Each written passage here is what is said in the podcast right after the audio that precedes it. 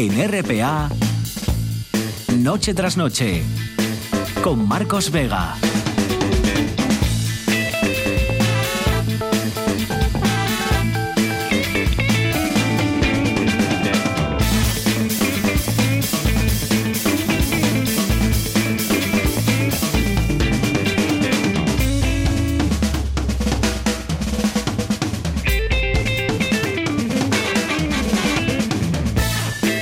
Buenas noches, sean bienvenidos al espectáculo de la radio. Poco va a cambiar el tiempo mañana, vamos a seguir escuchando tormentas. Llegarán por la tarde, eso sí, y cerca de la cordillera. Esta noche va a llover algo y mañana vamos a ver nubes durante todo el martes, aunque, como digo, irán aumentando a medida que avance la jornada. Por la mañana los madrugadores puede que incluso vean algo de sol, aunque es poco probable. Igual que es poco probable que llueva también mañana, y si lo hace va a ser en el interior de Asturias y también en las últimas horas de la jornada. Eso mañana martes. El miércoles va a ser parecido, es decir, tocan días grises, plomizos y húmedos, como el que hemos vivido hoy, este lunes, que vamos a cerrar. Para refrescar aquí junto a Fabián Solís desencadenado al frente de la parte técnica, Georgina Bitácora Fernández ya está en producción, son las 9 y 31 minutos. Esto es Asturias, ya esta hora es noticia ese vertido de purines, ya saben, residuos de origen orgánico en la ría de Leo el origen de, esos, de ese vertido está en la rotura de una tubería de una ganadería. El Principado ha prohibido hoy la extracción de moluscos en esa zona y también desaconseja el baño en las playas de esa desembocadura del río. Sigue siendo noticia también el juzgado de Siero que ha ordenado prisión provisional de uno de los jóvenes detenidos el pasado domingo como presunto autor de un intento de violación a dos chicas de 22 y 24 años. Las jóvenes, ya saben, lograron escapar y, luego pues acudir a las autoridades para denunciarlo.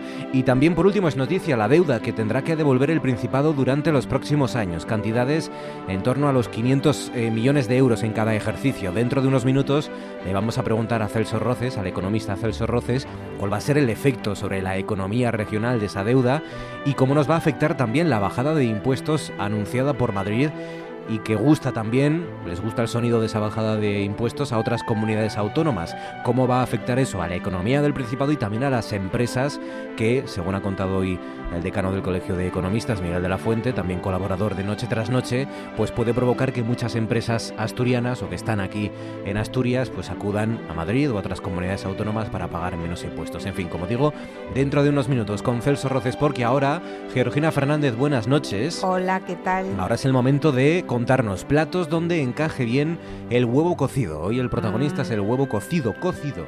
Sí, no frito, no, frito no escalfado, escalfado ni nada. Ni nada. El huevo cocido, que es el más triste de los huevos. Sí, hay que echarle sal porque si no... Si no, es incomestible. sí, hay que echarle algo. Es muy seco, es muy, secote, muy... ¿no? No, no. Facebook, Hay gente que le encanta. ¿eh? Facebook, Twitter 984 10 50 48 platos donde encaje bien el huevo cocido, donde combine bien. José Paulino Lorences, por ejemplo, dice solo y con mayonesa, pero en un buen salpicón de marisco es imprescindible. Ya ves.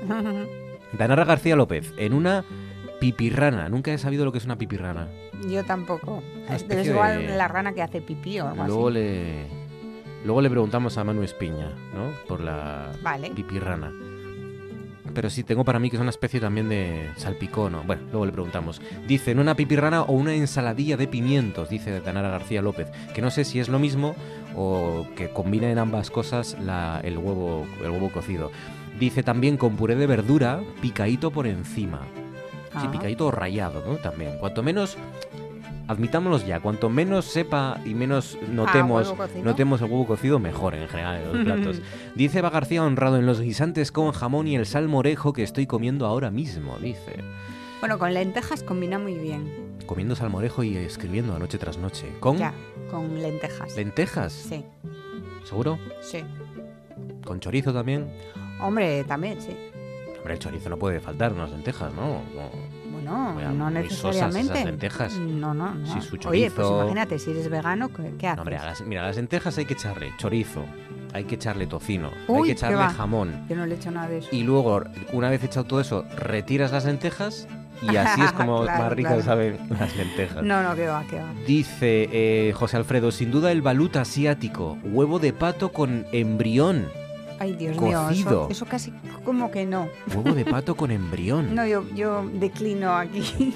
El balut asiático. Madre mía, no sé si buscarlo en fotografías. No, por si acaso. En Google. No voy a ser. No me voy a atrever. Que hiera tu sensibilidad. Eh, Monse Martínez dice tartar de salmón ahumado y salpicón de marisco.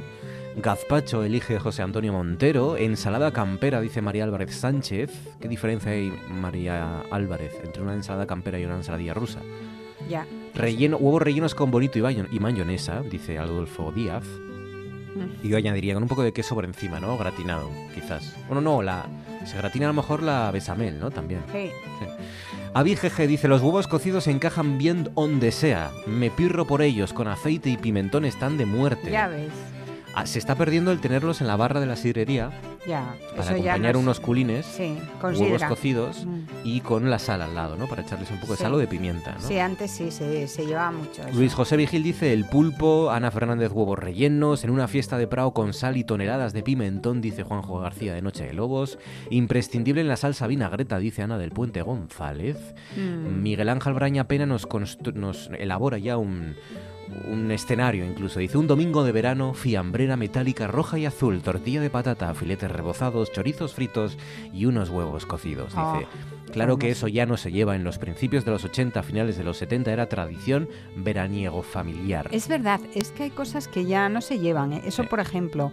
Y otra cosa son las sardinas salones, salonas o algo así que antes eran muy comunes y ahora no las ves en ningún sitio. Sardinas salonas. Sí. ¿Cómo eran las sardinas salonas? Pues sardinas salonas, pues mm, eran unas sardinas que tenían sal, bueno, mm, tremendo de sal tenían, sí. Y estaban como en una caja eh, y estaban colocaditas una, otra, otra, otra así como formando un círculo. Ah, bueno, perdona, esto me lo hacía mi abuela en, tortilla, ¿puede ser? Con puede ser. Sardinas salonas me lo hacía mi abuela. Sí, puede ser, pero, eso es mucho, o sea, si tienes hipertensión, olvídate. Ah, bueno, claro, claro. Mm. No, y luego también que se ha perdido, empanada puede ser de sardina que hacía mi abuela también. Pues igual, igual hacía empanada de eso. Puede ser, puede ser. Los gallegos hacen empanada, eh, empanada de todo. Ay, ay, claro, es que como somos del occidente igual se nos pegó algo. Facebook, Twitter 984 10 50 48 no va de sardina sino de huevo cocido. ¿Dónde encaja bien el huevo cocido? También admitimos críticas al huevo cocido. Vale por, ser lunes. Admitimos también rechazar el huevo cocido en cualquier plato. Georgina, ¿quién es hoy el asturiano o las asturianos del día? El asturiano del día hoy es Manuel Fernández Arias. Habla de el, el español, bueno, y otros medios nacionales, porque eh, el 25 de agosto de 1944, mm, hace unos 75 años, los republicanos españoles entraron en la capital francesa bajo la novena compañía de la segunda división blindada de la Francia Libre, conocida comúnmente como la 9. Eh, tras la derrota en la guerra civil, muchos españoles tuvieron que exiliarse en países como México, Reino Unido o Francia. en Francia, el fascismo volvió a encontrarles tras la ocupación de los alemanes. El 20 de agosto de 1944, París se sublevó. Los tanques españoles fueron los primeros que llegaron al Arco de Triunfo. Los franceses creían, la población francesa creía que se trataba de compatriotas y le recibieron cantando la marsellesa. Ellos respondieron con el Ay Carmela, que era la canción de moda entonces en España. Y así lo explicaba Manuel Fernández, nuestro protagonista. Habíamos venido a defender la libertad que Franco nos quitó. Manuel Fernández Arias nació en Marentes, en Ibias, en 1919 y murió en la Bretaña francesa en febrero de 2011. Fue uno de los combatientes españoles de la 9. Tras el desembarco de Normandía, combatió en la liberación de la Francia continental, obteniendo la Cruz de Guerra de la Francia Libre, y en 2004 recibió la Medalla de Plata de Asturias. Había marchado al frente en España eh, con 16 años para luchar por sus ideas, por la libertad. Decía, cuando cayó Asturias caí prisionero, estuve en varios campos de concentración y después en un batallón de trabajadores nos llevaban para arreglar los caminos, para hacer trincheras, con una bayoneta detrás de la cabeza para que trabajáramos y después de la guerra nos llevaron a los Pirineos para fortificar. Una noche me escapé, risqué por los Pirineos, no es broma esto, ¿eh? Y pasé a Francia. Fue, fue polémico el mensaje en Twitter del Ministerio de Justicia, de la cuenta oficial del Ministerio de Justicia, creo que fue ayer domingo, que decía ese tuit, ese mensaje, España tuvo un papel crucial en la liberación de París hace 75 años, los soldados españoles de la 9 fueron los primeros en entrar en París y su contribución a este hecho histórico fue fundamental.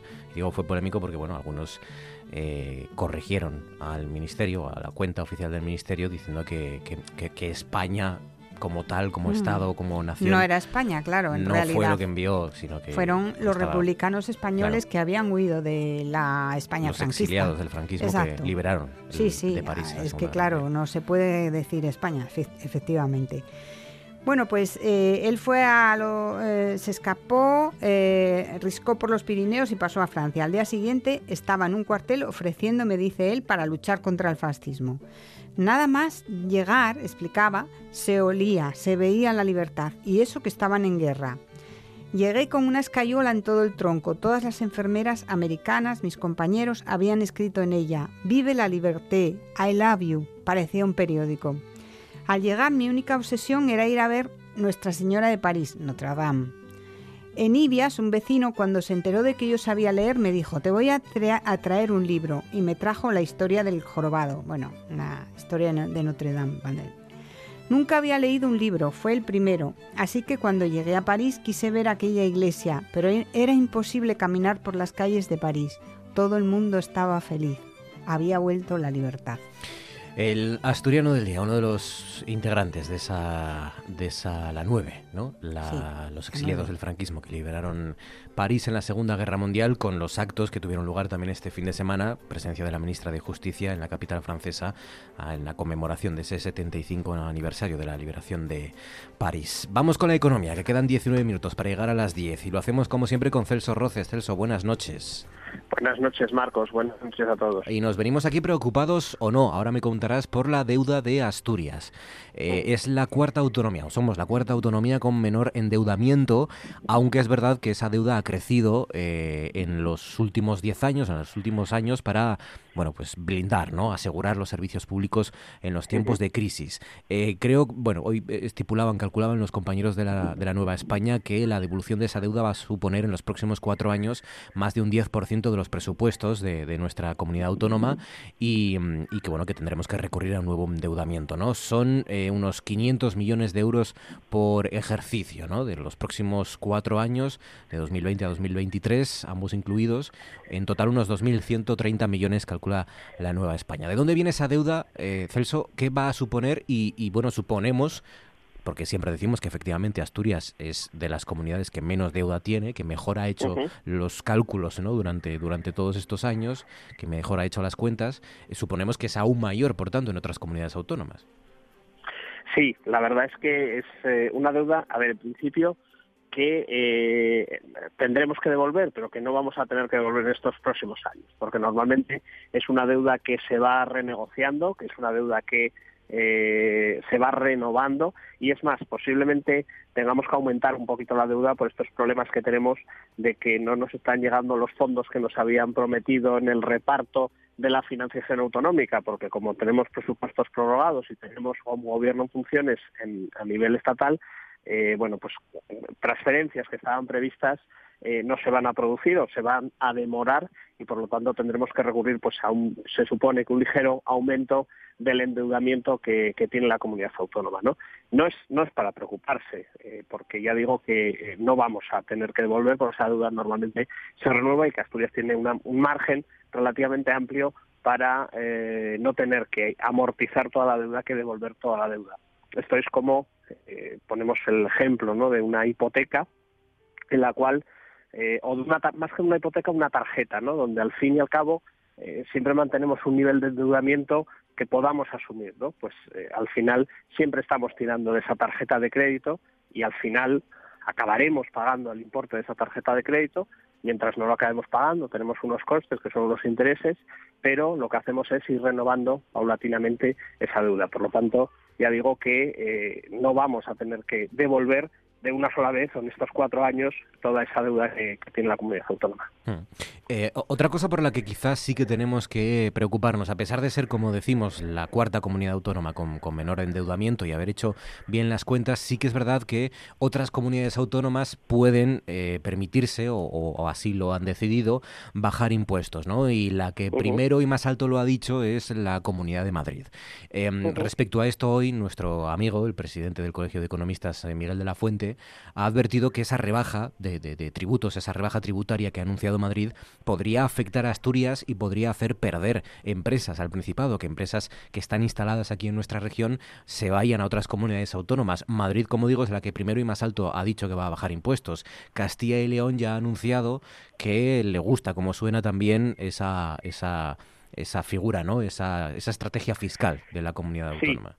Sí, esta competencia fiscal entre distintas regiones, entre distintas comunidades autónomas, al final lo que lo que genera, lo que puede llegar a generar es una deslocalización de empresas, ¿no? Y sucede con eh, pues aquellas comunidades que tenemos más cercanas geográficamente, como puede ser Castilla y León o como puede ser Madrid. Eh, ¿Qué sucede? Madrid se aprovecha de una ventaja que tiene respecto al resto de comunidades, que es la centralidad, que es que es la sede de la administración central, que es la capitalidad, toda una serie de factores que hacen que eh, haya per se muchas empresas, muchas personas que tengan que eh, vivir o eh, que fijan su residencia en, Madrid. ¿no? Al final eso lo que les permite es aumentar su recaudación y por lo tanto este aumento de recaudación lo que les permite es bajar los tipos impositivos y recaudar aproximadamente lo mismo. ¿no? Al final esto se convierte en una pequeña o gran competencias fiscales entre distintas comunidades autónomas, donde efectivamente Asturias puede salir perdiendo. ¿Qué es lo que tendría que hacer Asturias? Rebajar impuestos. Es lo que hemos hecho en sucesiones y donaciones. Eh, ¿Debemos de seguir esta línea de impuestos? Pues puede ser muy peligroso porque a nosotros sí que nos puede afectar mucho la disminución en la, en la recaudación y por lo tanto si no tenemos recursos pues no vamos a poder pagar todo aquello que tiene que pagar la, la comunidad autónoma, ¿no? Aquí el tema está, aquí el tema está en que aquella comunidad que descienda voluntariamente sus impuestos, lo que no puede es luego reclamar más financiación de la administración central. Es decir, no puede ser que trate de mantener los mismos ingresos bajando los impuestos y pidiendo más financiación de la eh, administración central, en ese reparto de la tarta entre las autonomías. Usted si baja impuestos, también tendrá que consecuentemente bajar sus necesidades de recursos y por lo tanto hasta a lo mejor habría que establecer algún tipo de penalización a aquellas comunidades autónomas que, vale, voluntariamente bajan sus impuestos, perfecto, pero oiga, no me reclame más en el reparto de la tarta. No quiera compensar lo que bajan impuestos con el reparto de la tarta de lo que reclaman otras administraciones. Entonces entra un debate interesante, debate que está apagado, debate que el que tendremos que entrar todas las comunidades autónomas, que es el del reparto de la tarta, ¿no? Cómo queremos repartir esa tarta de la financiación autonómica que va a generar muchísimas discusiones entre las distintas comunidades autónomas y también entre la Administración Central cuando algún día esperemos tengamos gobierno en la administración central. Es la clave de tantas y tantas cuestiones económicas fundamentalmente, ¿no? El, melón de la financiación autonómica y, el equilibrar todos, todas esas desigualdades, ¿no? Hay muchas comunidades autónomas que juegan con ventaja. Madrid, desde luego, es una de ellas, ¿no? No, no, no, no se puede competir eh, ni en tamaño, ni en creación de riqueza, ni, ni, ni, sobre todo. Claro, todas las, empresas que están obligadas a establecerse allí por ser la capital, evidentemente. Claro, ni como te digo, en, financiación de servicios públicos esenciales, ni en el tema del despoblamiento, ni en el tema del envejecimiento de la población, ni en el tema del uso compartido de recursos. Es decir, hay muchísimas cosas que poner encima de la mesa, cada comunidad autónoma, cada región va a poner sus temas encima de la mesa y al final de cómo se decida en esa negociación a 17 más 2 ciudades autónomas más una que es la Administración Central, 20 discutiendo sobre un tema, eh, creo que va a ser un poquito difícil que todos se pongan de acuerdo. Celso Roces, cuídate amigo, un abrazo fuerte, muchísimas gracias, como siempre. Y ahora esto. Horas, minutos, segundos.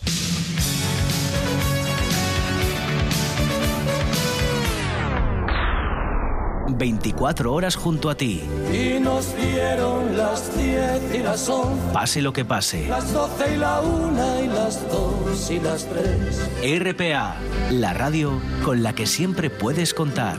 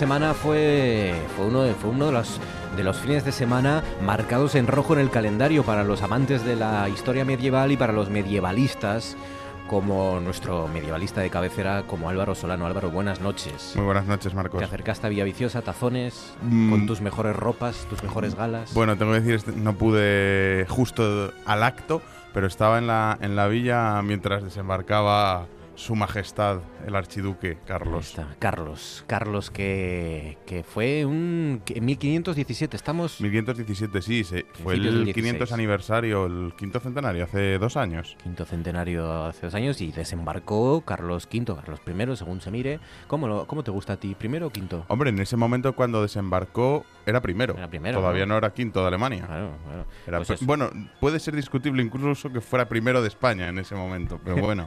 De- Dejémoslo en el príncipe Carlos, Venga. el joven Carlos, el archiduque Carlos. El archiduque Carlos, desembarcando en Tazones y llegando luego a, a Villaviciosa, ¿no? En, en los actos, que, que es verdad que es muy bonito, es muy guapo, pero para lo que estamos aquí, que es para explicar el rigor histórico, que, que luego no significa que podamos celebrar lo que queramos, lo que, lo que a lo mejor no es del todo correcto, ¿no? Que Álvaro, que Álvaro Solano, sí. que, que el Yo no desembarqué, ¿no? que el archiduque Carlos haya desembarcado en Tazones en concreto. Bueno, es verdad que es la eterna discusión y el, el- un poco el, el pique, de algún modo, entre, entre la villa y, y Tazones.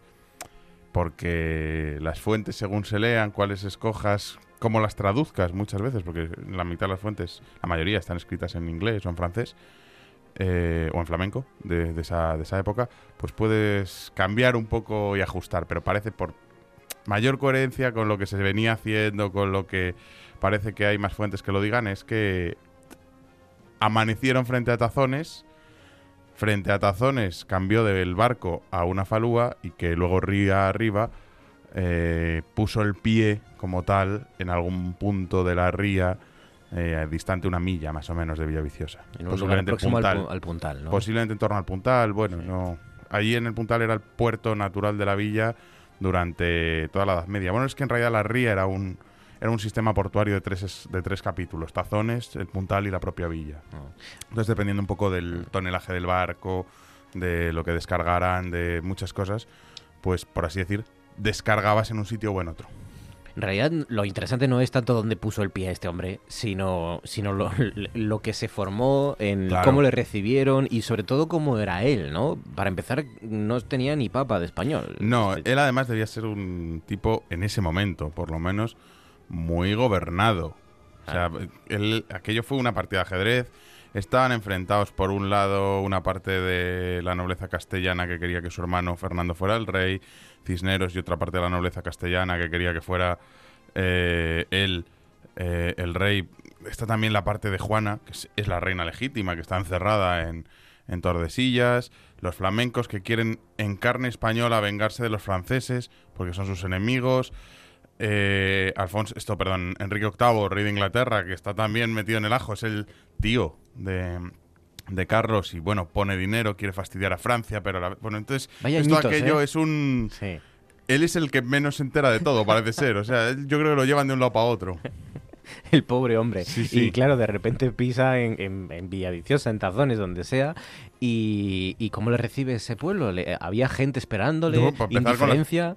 para empezar, casi con las puertas cerradas. Es muy gracioso porque cuando llegan por la mañana, lo narra, esto lo sabemos muy bien, por un cortesano, un guardarropa, que Lorenzo Vital, que luego escribe una, una crónica, que... Mm, vamos, del viaje, porque quiere congraciarse después con un señor flamenco que tiene, y cuenta un poco lo que ha pasado en el viaje. Entonces sabemos relativamente todo lo que, lo que va pasando.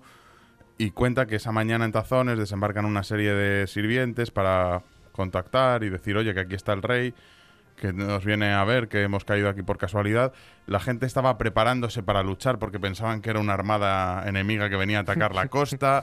Luego llegan por la noche a la villa, no les recibe nadie, dice que menos mal que alguno tenía un poco de manteca y unos huevos para hacer una tortilla. Madre mía. Y hasta el día siguiente... Un tipo, perdona, acostumbrado a los lujos de la corte. y eso es claro, eso es la, otra cara de la moneda, que posiblemente estamos hablando, en el caso de la, de la corte borgoñona, de la corte flamenca, del ceremonial, el lujo, el, protocolo más trabajado, más suculento, más, más suntuario de toda Europa en ese momento.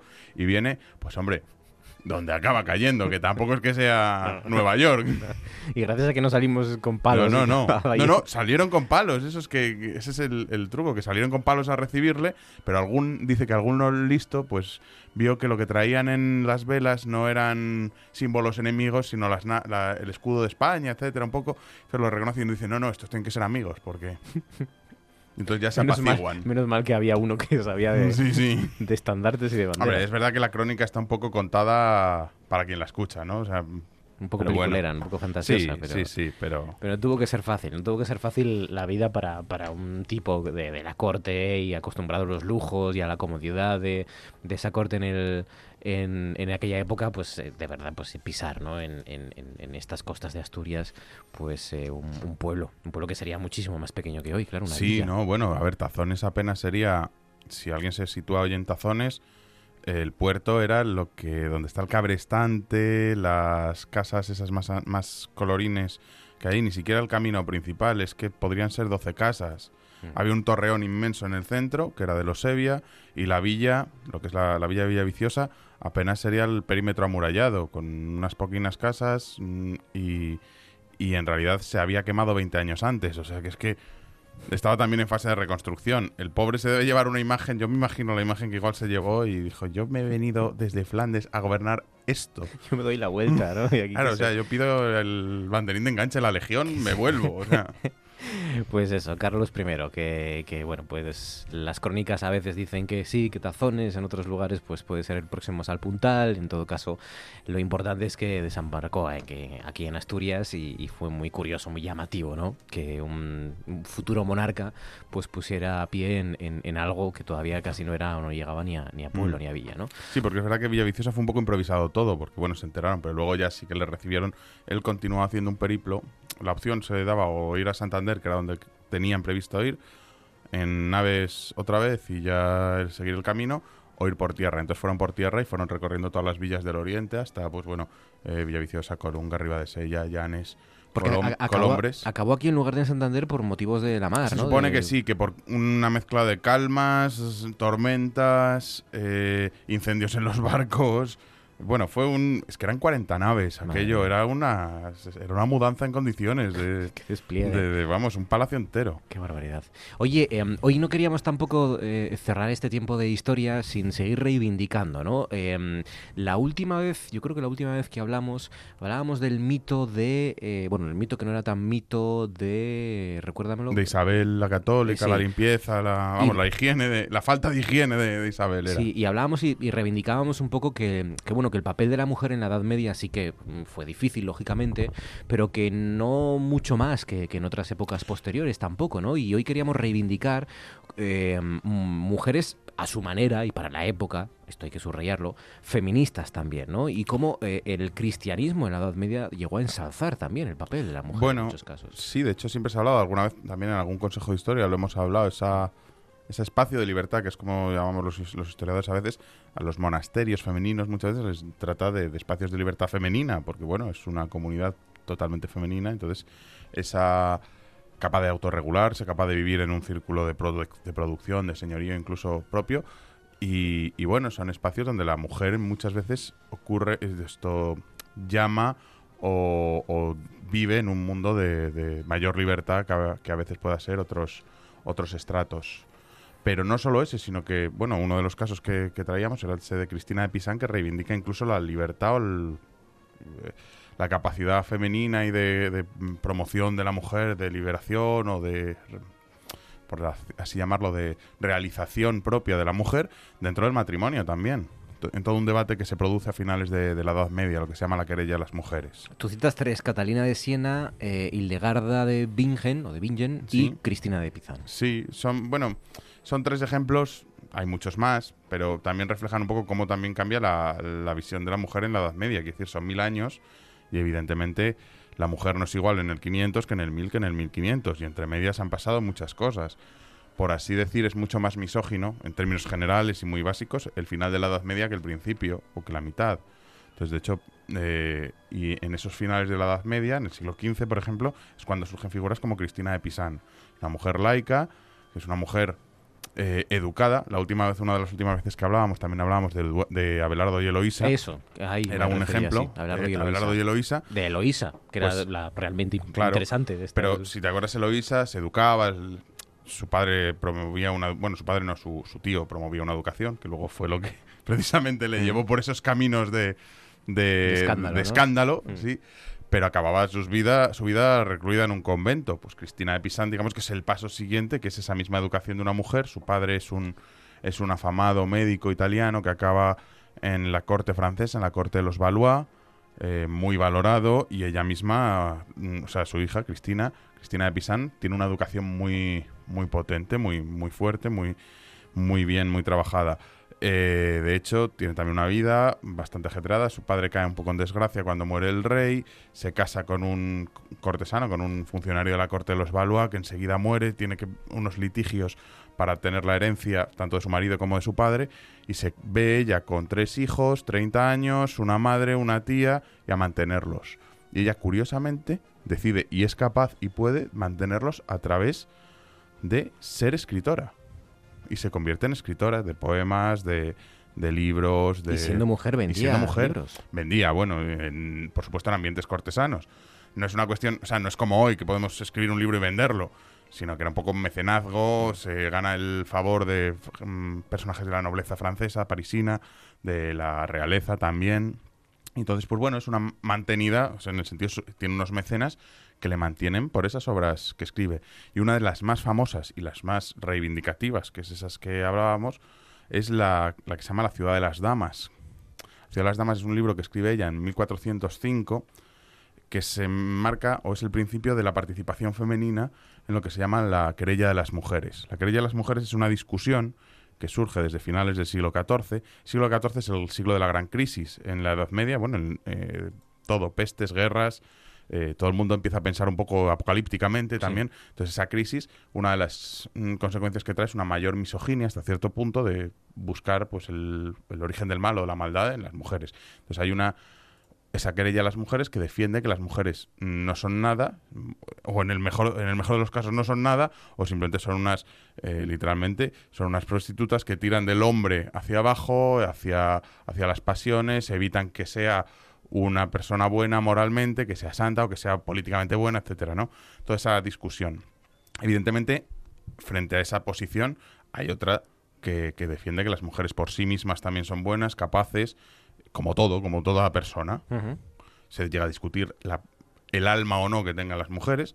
Pero claro, toda esa discusión la llevan a cabo hombres, intelectuales hombres. 1400, ¿no? 1405 es cuando eh, Cristina de Pisán publica o sale a la luz La ciudad de las damas, que es la primera vez que se oye una voz femenina en este debate. En ese contexto de la En este contexto de, debate. Y es un libro que escribe ella. La historia que cuenta es una, es una, es una parábola de ella misma, dice que está leyendo un libro, concretamente el Román del Arroz, que es una novela absolutamente misógina de Jean de Men, que bueno, está dentro de este mundo de la querella de las mujeres. Entonces dice que ella, que era tan estudiosa, se vio que un hombre con tanta capacidad intelectual como Jean de Men y tantos intelectuales, pues eh, critican a las mujeres y dicen, pues será verdad que somos tontas y no tenemos capacidad. Entonces en ese momento, que ella se queda triste leyendo eso, se le presentan una visión de tres mujeres, que son la razón, la rectitud y la justicia. Le dicen, sabes que eso es mentira, sabes que tu padre te dio una educación y eso es bueno, sabes que eh, la mujer por sí misma, la naturaleza femenina, no es mala. Y por eso Dios te ha querido así, te ha hecho así, y tu misión es construir una ciudad de las mujeres, una ciudad que está hecha con mujeres, materialmente hecha, eh, y donde van a vivir mujeres.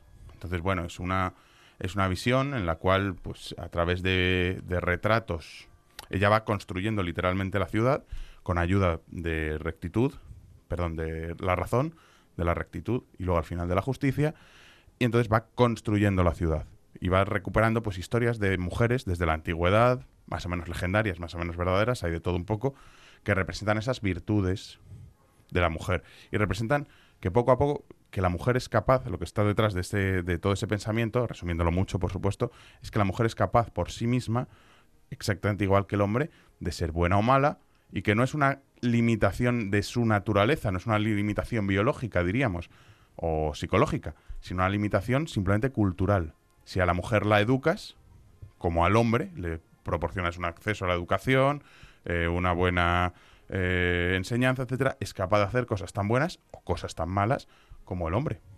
Madre mía, qué, mérito. Siglo XV. Eh, en siglo XV y además una mujer laica, es decir, que... Absolutamente laica. Yo imagino que las religiosas tendrían más y mejor acceso a la cultura, ¿no? hasta cierto punto sí, ese es el otro ejemplo. Por ejemplo, hasta cierto punto, Hildegard de Bingen, que es ese otro ejemplo, ahí se mezcla, es, eh, casi cuatro siglos anteriores, ¿verdad?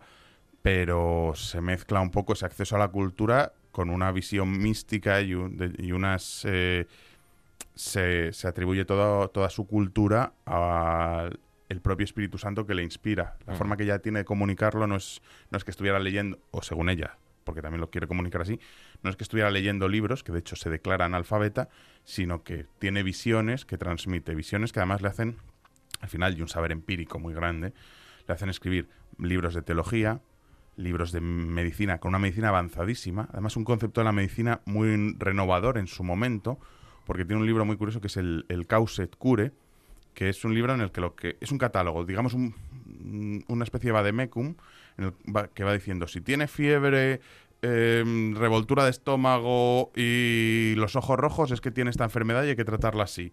Si tiene esto y esto y esto es que tiene esto y hay que tratarlo así. Evidentemente es un concepto renovador desde el punto de vista de la, de la visión científica, pero a la vez tampoco que sea de una, de una finura médica enorme, porque lógicamente se refiere a cosas que médicamente hoy tenemos muy superadas, como los humores, las melancolías. Mm. Pero bueno, dentro del concepto general de medicina. Era muy práctico para Era muy práctico, era un saber muy, muy práctico. O sea, decir, tú vas a un libro y dices, si tiene esto, esto y esto, haz esto, porque se curará. No es solo ponle mirando al sol y reza tres Ave María. Claro, claro, claro, que también, pero bueno, mm. con, con un razonamiento detrás. También era música. De hecho, hay quien dice que es la mm, precursora de la ópera, que la primera ópera más o menos que tenemos es una obra que hace ella.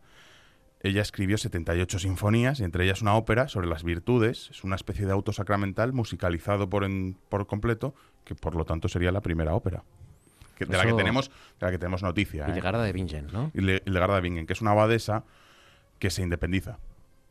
Es una, sí, ella vivía en un monasterio dúplice, es un monasterio que tenía hombres y mujeres, regidos por un abad, hombre, y llega un momento en el que se independiza. Además cobra, bueno, cobra bastante importancia sus visiones, su, su, capacidad de curar.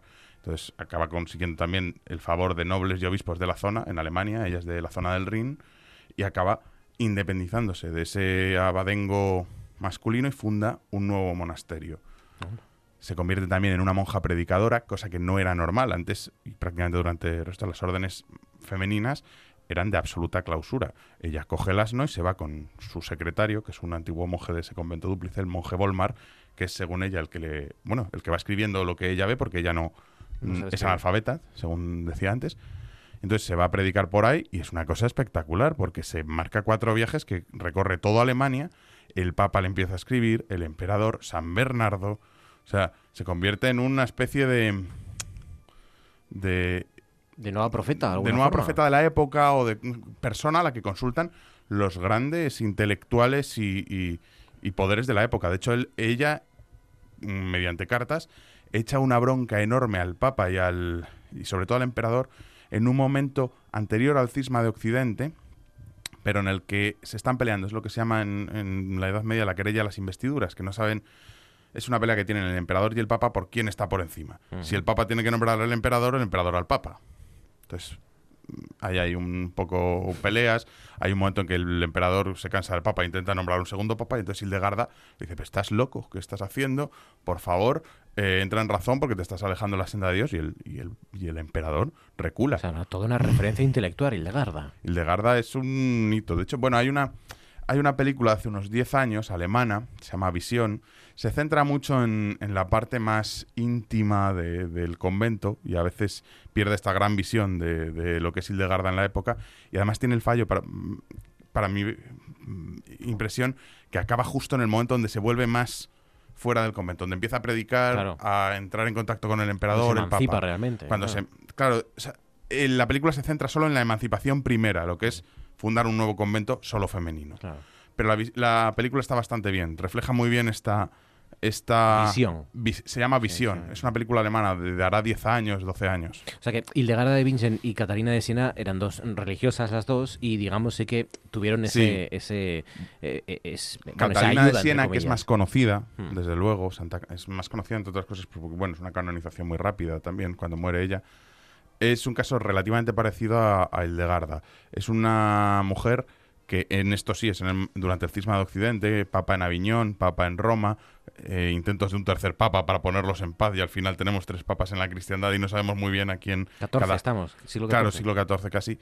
Eh, ella directamente eh, interviene en toda esa, esa pelea de papas por primero para que el papa vuelva a Roma desde Aviñón y, y devuelva a Roma la sede de Pedro y sobre todo, más que por una vuelta a Roma, por lograr una independencia del rey de Francia, porque el rey de Francia estaba poniendo y quitando papas. Mm. Todavía Roma tenía esa peculiaridad de que, bueno, era independiente en sí misma, hasta cierto punto. Entonces, bueno, eh, Catalina de Siena, que es una persona muy, mucho más mística, tal vez que, que los demás, desde muy niña tiene una visión, ella es de Siena, tiene una visión, se tiene que pelear con su padre, con su hermana, con su madre, porque le quieren casar y ella quiere ser monja dominica, al final acaba siendo una de las primeras monjas terciarias dominicas femeninas, es decir, una laica, una monja que vive en su casa, una consagrada que no vive en la comunidad, pero que participa toda la, vida de la comunidad. Teletrabajo. Sí, por así decir, telemonja, no sé cómo decirlo. sí, es que es una es la orden terciaria, todavía se todavía existen. Son unas mm, una, una forma de vivir la religiosidad y la vocación eh, de las órdenes monásticas, sobre todo las mendicantes, porque también existen los terciarios franciscanos, pues bueno, es diferente, no, no son exactamente miembros de la... Sí, pero le daba más libertad, supongo, ¿no? Hasta cierto punto, porque bueno, sí. que iba y volvía a casa. Entonces se convierte en embajadora de todas estas ciudades república italianas, sobre todo de Siena, de Florencia, de Venecia. Se convierte en, en una especie de, de árbitro político entre ellas, porque es muy respetada. Y todo esto, es, a ver, es que son mujeres que en ese momento viven con una libertad, un prestigio. Evidentemente no vamos a decir que todas son así, como tampoco todas son Carlomagno, todos son Carlomagno o el emperador Otón, ¿no? Me da lo mismo, por poner ejemplos. Pero bueno, tenemos algunos ejemplos que brillan, tal vez por porque el resto son muy oscuros. Pues sí, eh, y de esos tres ejemplos son Catalina de Siena, eh, de Siena y Legarda de Bingen y sobre todo la que seguramente a lo mejor podríamos ya calificar como la primera feminista como tal de la mm. historia, Cristina de Pisan. Así la llamaba Simón de Beauvoir, de hecho. Fíjate. Pues sí, pues en feminismo. de hecho, recomiendo el, que mm, hay una edición además preciosa de Editorial Ciruela de La Ciudad de las Damas, traducida al español y comentada muy bien. Muy ¿Se puede leer La Ciudad de las Damas? Sí, sí, sí, sí, está en Ciruela, es un libro. Digo que sí se puede leer, no físicamente, sino que sí. Sí, sí, sí, sí, sí, sí, se entiende bien. Además está aparte que está traducida, por supuesto. Si necesitamos eh, coger unos días de asuntos propios para... No, no, no, porque está muy bien, muy bien editada, con unas notas que lo explican todo, con una introducción muy buena. Si es que no quiero decir el nombre de la editora porque me voy a equivocar. No, te preocupes. Es Ana, Ana no sé qué, pero es que no me acuerdo ahora mismo el apellido. Es de, vamos, una de, la editorial Ciruela, es, está muy bien trabajado y se entiende perfectamente. Y es un libro que además vamos, resulta una lectura muy, muy llamativa, muy, muy, muy gratificante. La ciudad de las damas de Christine de Pisan, en plena querella de las mujeres. En plena querella de las mujeres.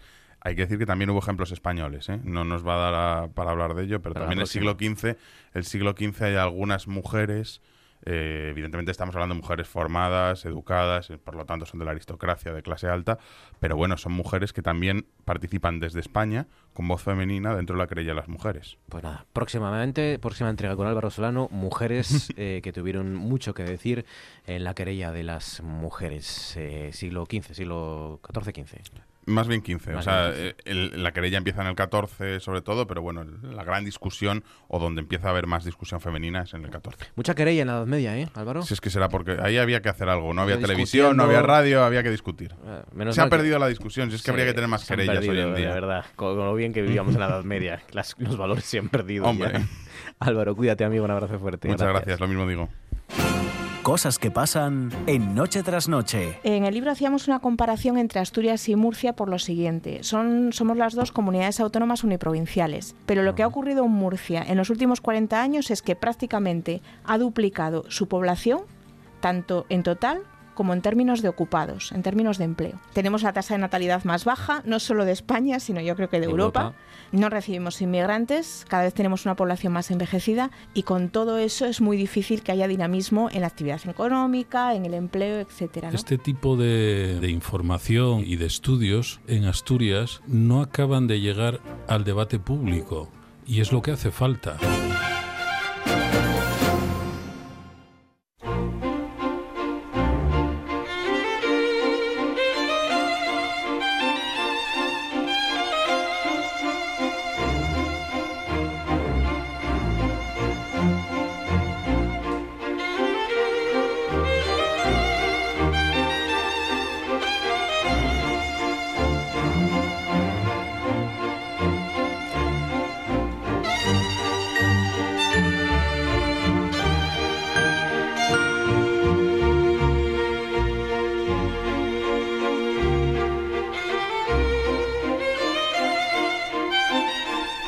6 sobre las 10, ahora sí arrancamos nuestro relevo rodeados de viejos amigos. Aquí está, por ejemplo, Manolo Linares, Manuel García Linares. Buenas noches, ¿cómo estás?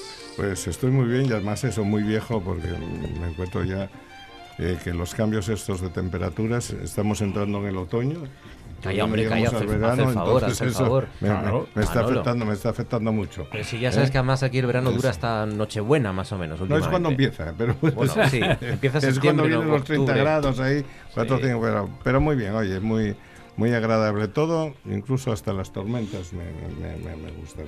oye, tienen algo de, de, fascinación, ¿no? Las, tormentas, ¿verdad? Oye, yo recuerdo de crío de haber pintado un cuadro que me impresionó. Cuando empezaba yo tenía una cajita pequeña y cogí una tabla y me puse a pintar y tal.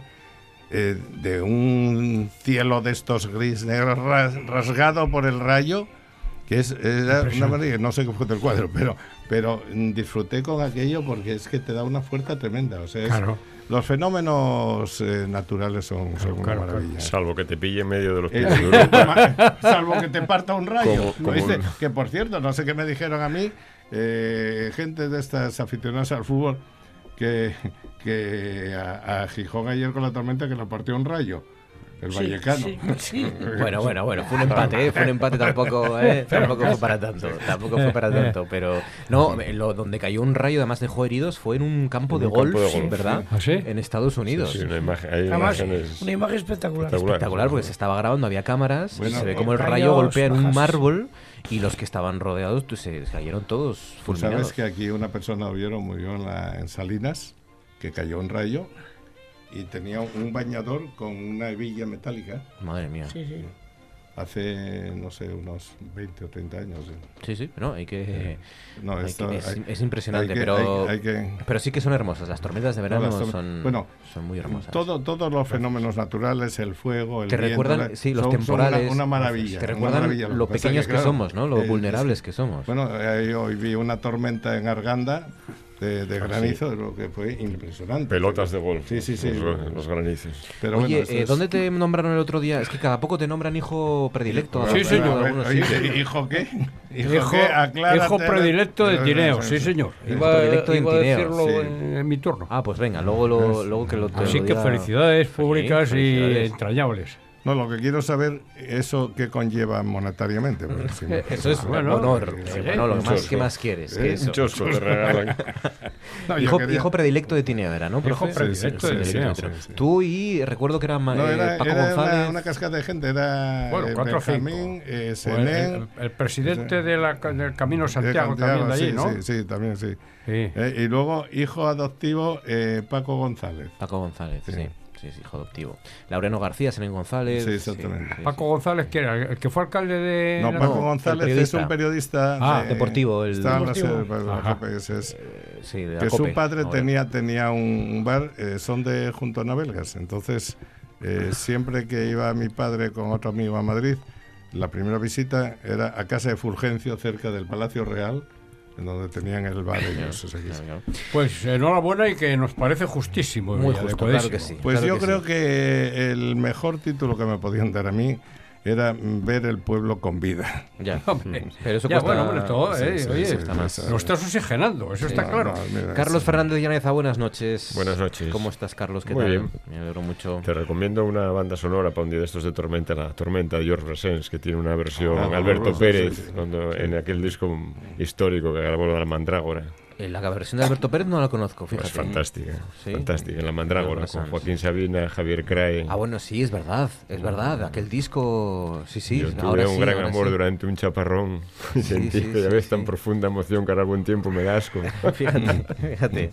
Qué gran disco. Hemos hablado de él mucho, de ese disco. Es buenísimo, es mítico. Yo lo tengo en cinta de cassette todavía. Ahora, bueno, ahora ya utilizas otros medios para escuchar música, pero sí, lo conservo como oro un paño. Que no repitieran, ¿no? Que no hicieran más. Eh, ya. Sí, la verdad es que aquella, grabación fue. Es verdad que ha quedado como objeto de culto, sí, sí, ya en cualquier formato. Manu Espiña, buenas noches. Hola, buenas noches. ¿Cómo estás, Manu? ¿Qué tal? Muy bien. Me alegro mucho. Tengo, que, tengo deberes ¿eh? para ti, como siempre, para variar. Tengo que, tengo que preguntarte qué es la pipirrana, que nos lo expliques a los. La pipirrana. Eh, y luego, si conoces el balut asiático que es una cosa que da bastante grima porque es un huevo que viene con el embrión cocido en su interior. Es algo que se come en Asia. Se come en China. Uf, es mítico. sí, no, lo que quieras, pero para ti. Es mítico en China. madre mía, qué, qué, qué, en China se comen los sesos crudos también del mono, ¿no? Le sí, se levanta y se comen con la cuchara. Pues... los chinos son muy... No sé en las regueras si se come también. las regueras no. No, los no lo sé. Y la, por último, la, las sardinas salonas. Ah, ah no, no, no, la época de ellas, ¿eh? No, hombre, eh, antiguamente era frecuente, ¿verdad? Los arenques. Las sardinas salonas es, las ruedas de arenques. Es con la que se hace la tortilla del carnaval. Es que yo la probé en tortilla, ya me parecía. Tortilla, pues es, es, lo que se utiliza para hacer la tortilla, pero bueno, eso es muy laborioso porque la sardina hay que eh, ponerla a remojar en leche, después hay que quitarle las espinas, que es lo más delicado. ¿Eh? y después, bueno, es cuando se hace la tortilla de, carnaval. Es tortilla de sardinas salonas. Las antiguas tiendas de ultramarinos, aquellas cajas redondas. Sí, las cajas, sigue habiendo. Cajas de madera redondas con las sardinas salonas. Sí, las sigue Yo me acuerdo además. además no las veo, hace mucho que no las veo. Yo no sé si aquí en el Fontana La gente de los pueblos las comía, eh, eh, compraba las sardinas y las aplastaba en la puerta. En, las puertas. Eso, eso, eso, lo hice yo. Íbamos a un bar de chaval, entonces pedíamos unos vinos y pedíamos, eh, cogemos dos o tres sardinas. Las metías en un papel de estraza. En un papel de estraza y en, la, en el canto de la puerta. El canto de la puerta y tal, se apretaba. ahí, cerrabas la puerta y al apretarla, ¿Con qué objeto? Pues Porque que te quedaba la piel y todo pegado al papel. Exactamente. Y te quedaba limpia la... Te quedaba limpia la sardina. Ah, ya veo. o sea, era para limpiarla más para fácil. Limpiar la sardina, lo, lo, que estaba diciendo Manu, para limpiar, es, sí, el sí, exactamente. Sí, sí. Dos por uno. Y además, pero yo me acuerdo de verlo a mi abuelo, es decir, cuando yo tenía tres años. Mm. Qué viejo me haces. y Casillas, José María, buenas noches. ¿Qué tal, hombre? Buenas noches, ¿cómo estáis? Bien. Bueno, pues aquí resistiendo. Oye, tú reconocimientos tienes bastantes también. Dime. ¿eh? Tú eres reconocimientos tienes también, ¿no? ¿Tú de dónde eres ese hijo Yo no. ¿No eres hijo de ningún Yo soy hijo de Oviedo, la madre. ¿Te parece poco? ¿Te parece poco? Yo siempre dije que los hijos predilectos son todos los que nacen en un lugar. Bueno, hombre. No, no, está, me parece muy bien. Y que los ayuntamientos eh, molesten en en eso me parece estupendo, sobre todo cuando tienen tanta razón como el caso tuyo. no. de verdad, lo digo con toda sinceridad. Tú eres hijo, no eres abuelo predilecto de noche tras noche. Abuelo de, seis nietos. De seis nietos. De eso no hay duda ninguna. Y de seis nietos. Bueno, venga, os voy a presentar ya a la invitada al relevo de esta noche. Ella es vicepresidenta de la Asociación de Amigos de la Vía Romana de San Martín de la Estaca. Hombre, muy bien. Y se llama Claudia Prieto. Claudia, buenas noches. Buenas noches. Bienvenido. Es un colectivo vecinal de las Regueras, precisamente. Eh, antes ya salía por aquí el nombre. Que, mm, que habéis iniciado un proyecto. Sí. Un crowdfunding, una microfinanciación de estas, una financiación pública para excavar el mosaico romano. Sí, el mosaico romano de la villa de San Martín de la Estaca, que es el segundo mosaico que ha aparecido en este yacimiento se encontró en abril de 2018 y es el cuarto mosaico descubierto hasta el momento en Asturias. Eh, lo poco que permitió esa eh, breve campaña del año pasado eh, fue conocer que era un mosaico precioso con motivos geométricos en un estado de, conservación y decorativo inigualable y por eso creemos que merece la pena seguir descubriéndolo y apostamos por ello. ¿Cómo va el crowdfunding? ¿Cómo va la recaudación? Pues estamos muy contentos porque ya pasamos de 13.000 euros, eh, llevamos 12 días de campaña, de micromecenazgo y eh, tenemos apoyos de más de 150 mecenas, cofinanciadores diferentes. Eh, del Consejo de las Regueras, de otros puntos de Asturias, incluso desde de otras provincias de España y de fuera de España y estamos ilusionados con llegar a los 15.000 euros, que es el mínimo para poder excavar. Tenemos de plazo para conseguirlo hasta el 23 de septiembre y si superamos esos 15.000 euros podemos optar a una recaudación adicional que nos permita eh, hacer estudios complementarios eh, para poder analizar eh, las piezas que se encuentren en el, en el yacimiento, en el mosaico, que, que, ayuden, que permitan caracterizarlo mejor, que ayuden a conocerlo. Fue, bueno, esto se empezó a excavar ya en los años finales de los 50, 60, eh, en 2013 se excavó con, con importantes hallazgos y en 2018 ya fue donde pudimos ver que cobraba forma aquello, ¿no? Digamos. Sí, es que a finales de los 50 en unas obras que, había allí en, en, la estaca, apareció el primer mosaico que podéis ver en el Museo Arqueológico de Asturias, aquí en Oviedo. En, su momento se llamó Mosaico de Andayón porque el pueblo de Andayón es otro, otra localidad de las Regueras muy próxima y, entonces, bueno, pues hubo una confusión porque está justo en el límite de los dos pueblos y se denominó Andayón, pero los dos mosaicos, ese y el que se descubrió el año pasado, pertenecen a la misma villa de San Martín de la Estaca. Em, oye, eh, siempre decimos lo mismo, ¿no? Pero hay que, la verdad es que llama la atención. Si en cualquier otro país, bueno, a lo mejor Italia no tanto, a lo mejor Italia estaría como nosotros, pero en casi cualquier otro país, ya no os cuento Estados Unidos o el mundo anglosajón, tienen un, eh, un mosaico del siglo II, creo que es, ¿no?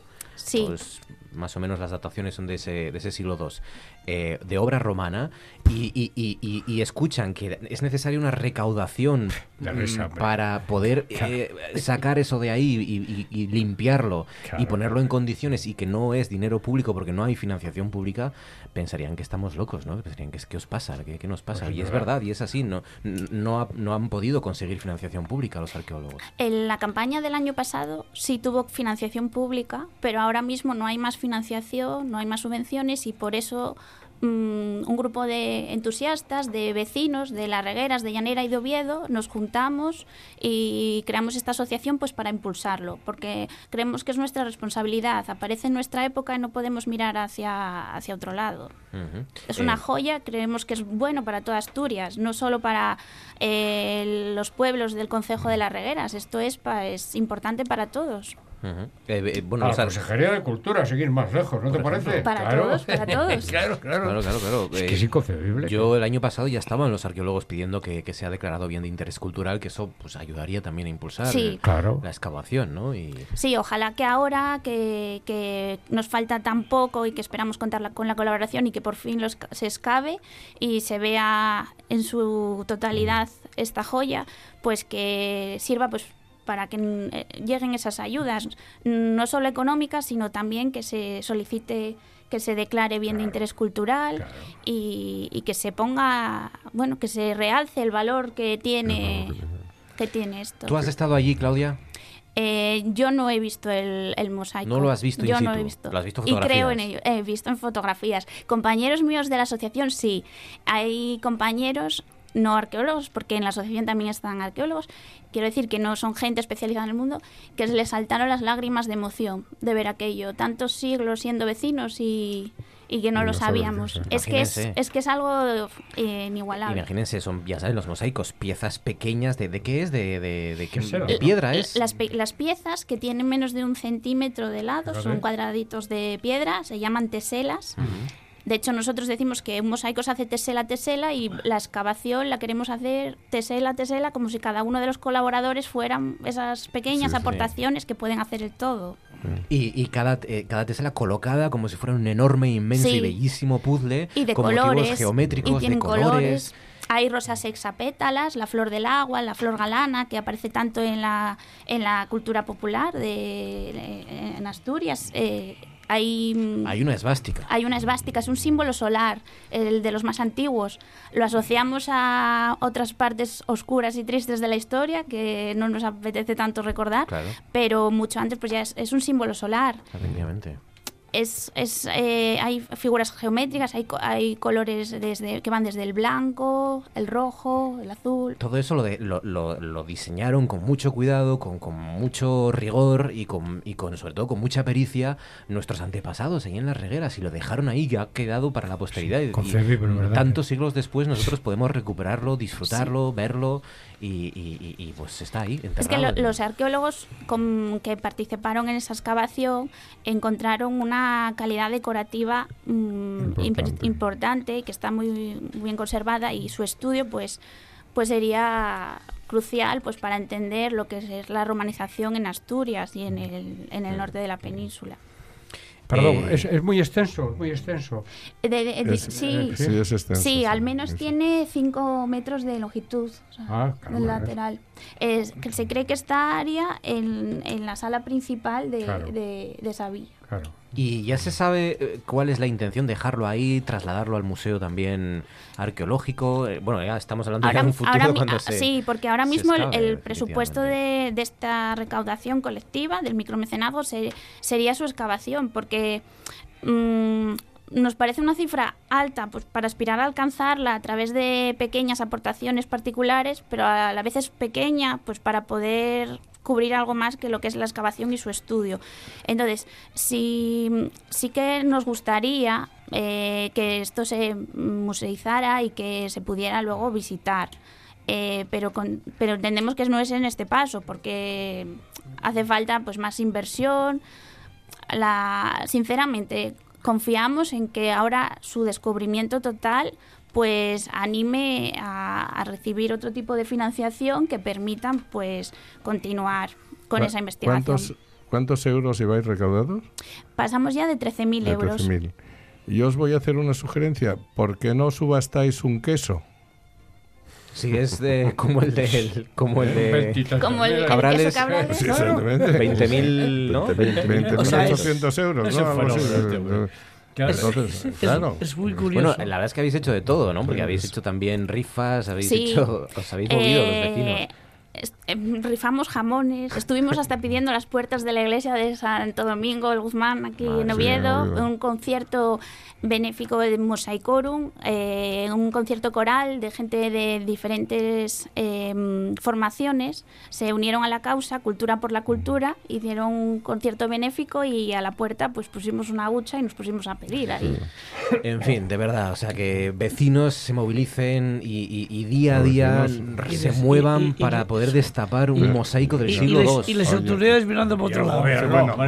vamos yo creo que si cada político pusiese 5 euros, ahora ya te su bolsillo, ya realmente tenéis, pero de todas las formas, si cada asturiano mandásemos un euro. Sí, al final podemos eh, colaborar todos, porque hay gente que, igual puede hacer una aportación mayor, otros más pequeña, otros ninguna, pero lo pueden contar a un tercero y al final entre todos lo haremos. Y el día de mañana, cuando se consiga y se escabe y se, y se maraville y todo el mundo esté allí feliz y contento poniéndose para la foto, pues podremos decir nosotros y a los que vengan detrás, pues mira, yo colaboré y gracias a lo que yo hice se consiguió. y eso es el mejor, mejor orgullo que eh, podemos.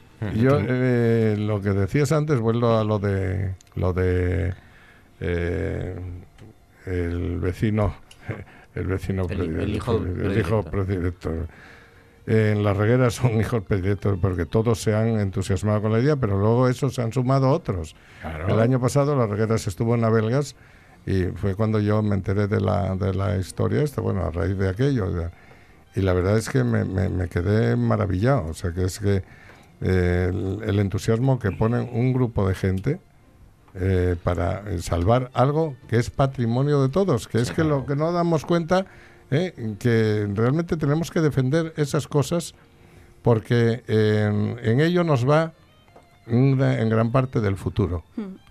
porque lo demás es, es eventual. En ello, eso y la naturaleza, claro. Está, Qué bueno. Goteo.org. Sí, es la plataforma, es, es, una fundación que se dedica a hacer este tipo de campañas y ahí se puede buscar Mosaico La Estaca. www.goteo, como suena, con G, goteo.org y ahí excavación del mosaico de La Estaca, ¿no? En mayúsculas La Estaca, y ahí en la plataforma pueden colaborar con lo que quieran, desde un euro sí.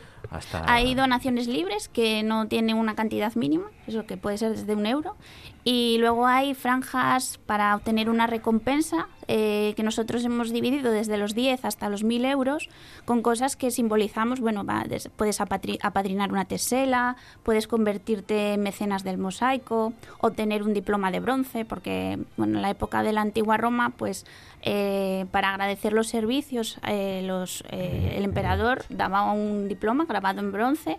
Bueno, nosotros queremos agradecer de esta manera simbólica, pues eh, la, colaboración. de la gente. Dice mucho de, la Asociación de Amigos de la Vía Romana de San Martín de la Estaca, de los vecinos de las Regueras, y, dice muy poco también, desgraciadamente, ¿no? De, un país o de una sociedad que no puede. Perdón, ¿ha ido la televisión por allí a dar cuenta de eso? Sí. Sí, sí, esto, sí, Sí, los medios es lo que podemos hacer. Sí, y, lo agradecemos mucho porque gracias a eso... De la violación de estas dos chicas o intento de violación de estas dos chicas de Lugones, pero hay cosas positivas que se pueden comentar aquí en Asturias. y sobre todo, realmente, yo estoy viendo lo que están gastando eh, muchos de los ayuntamientos en orquestas, ¿eh? pues que le quiten un poco la orquesta, que bajen un poco menos de y que lo aporten para algo. Goteo, www.goteo.org, excavación del mosaico de la estaca. Que la de una villa, ¿tenéis alguna información si pertenecía a alguna villa de algún... Tiene que, tenía que ser de algún personaje muy relevante para tener un mosaico Tenía que ser porque además está encontrado a muy poca distancia del primero. Entonces, del primer mosaico que apareció, en el año 58 a este, no hay mucha distancia. Se lo encontró Rodríguez Vallés, Piedrina, que era de las regueras. José Manuel González. José Manuel González sí, sí. Un personaje que habría que rendirle un gran homenaje en Asturias.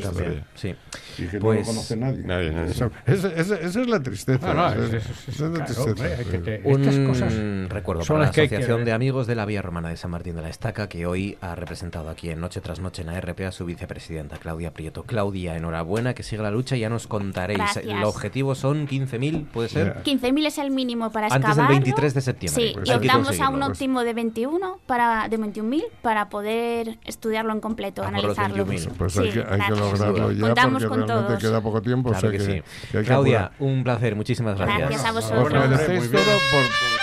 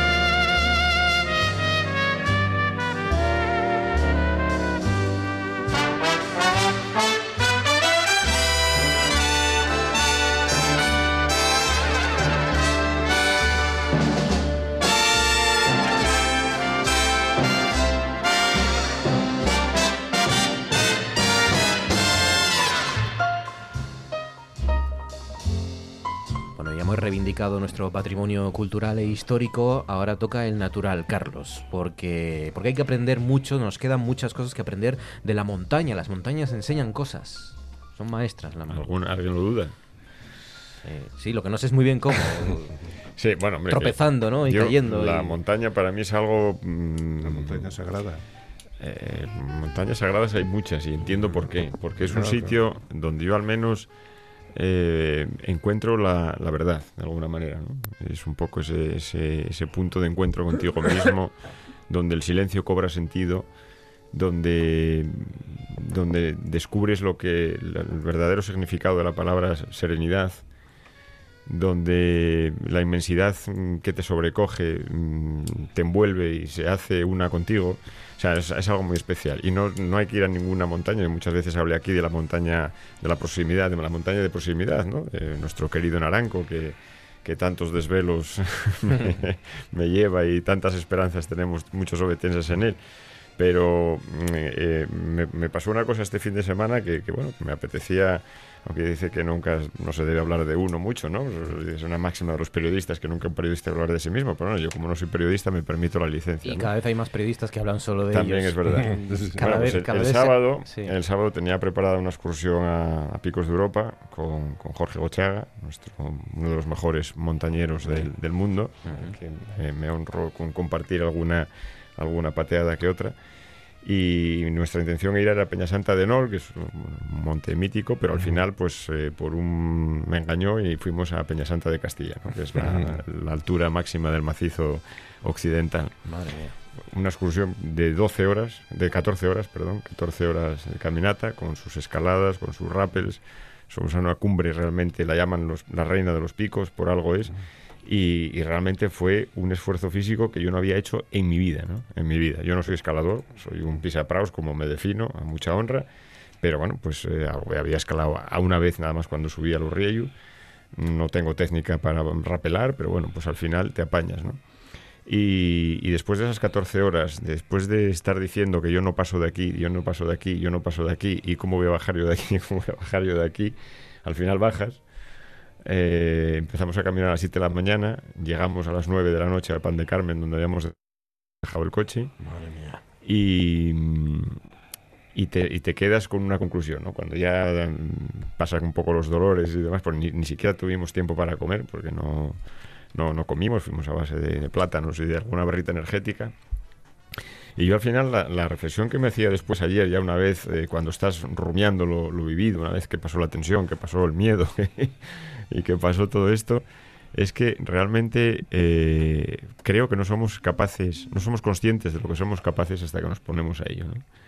Como muchas veces mm, la cabeza te dice que no, porque a mí si me llegan a enseñar vídeos o fotos de por dónde tenía que pasar el día antes o la duración de la, de la ruta tal, hubiera dicho que no, porque no puedo. No digo, no sería capaz de hacer eso. Sin embargo, cuando te pones, eres capaz.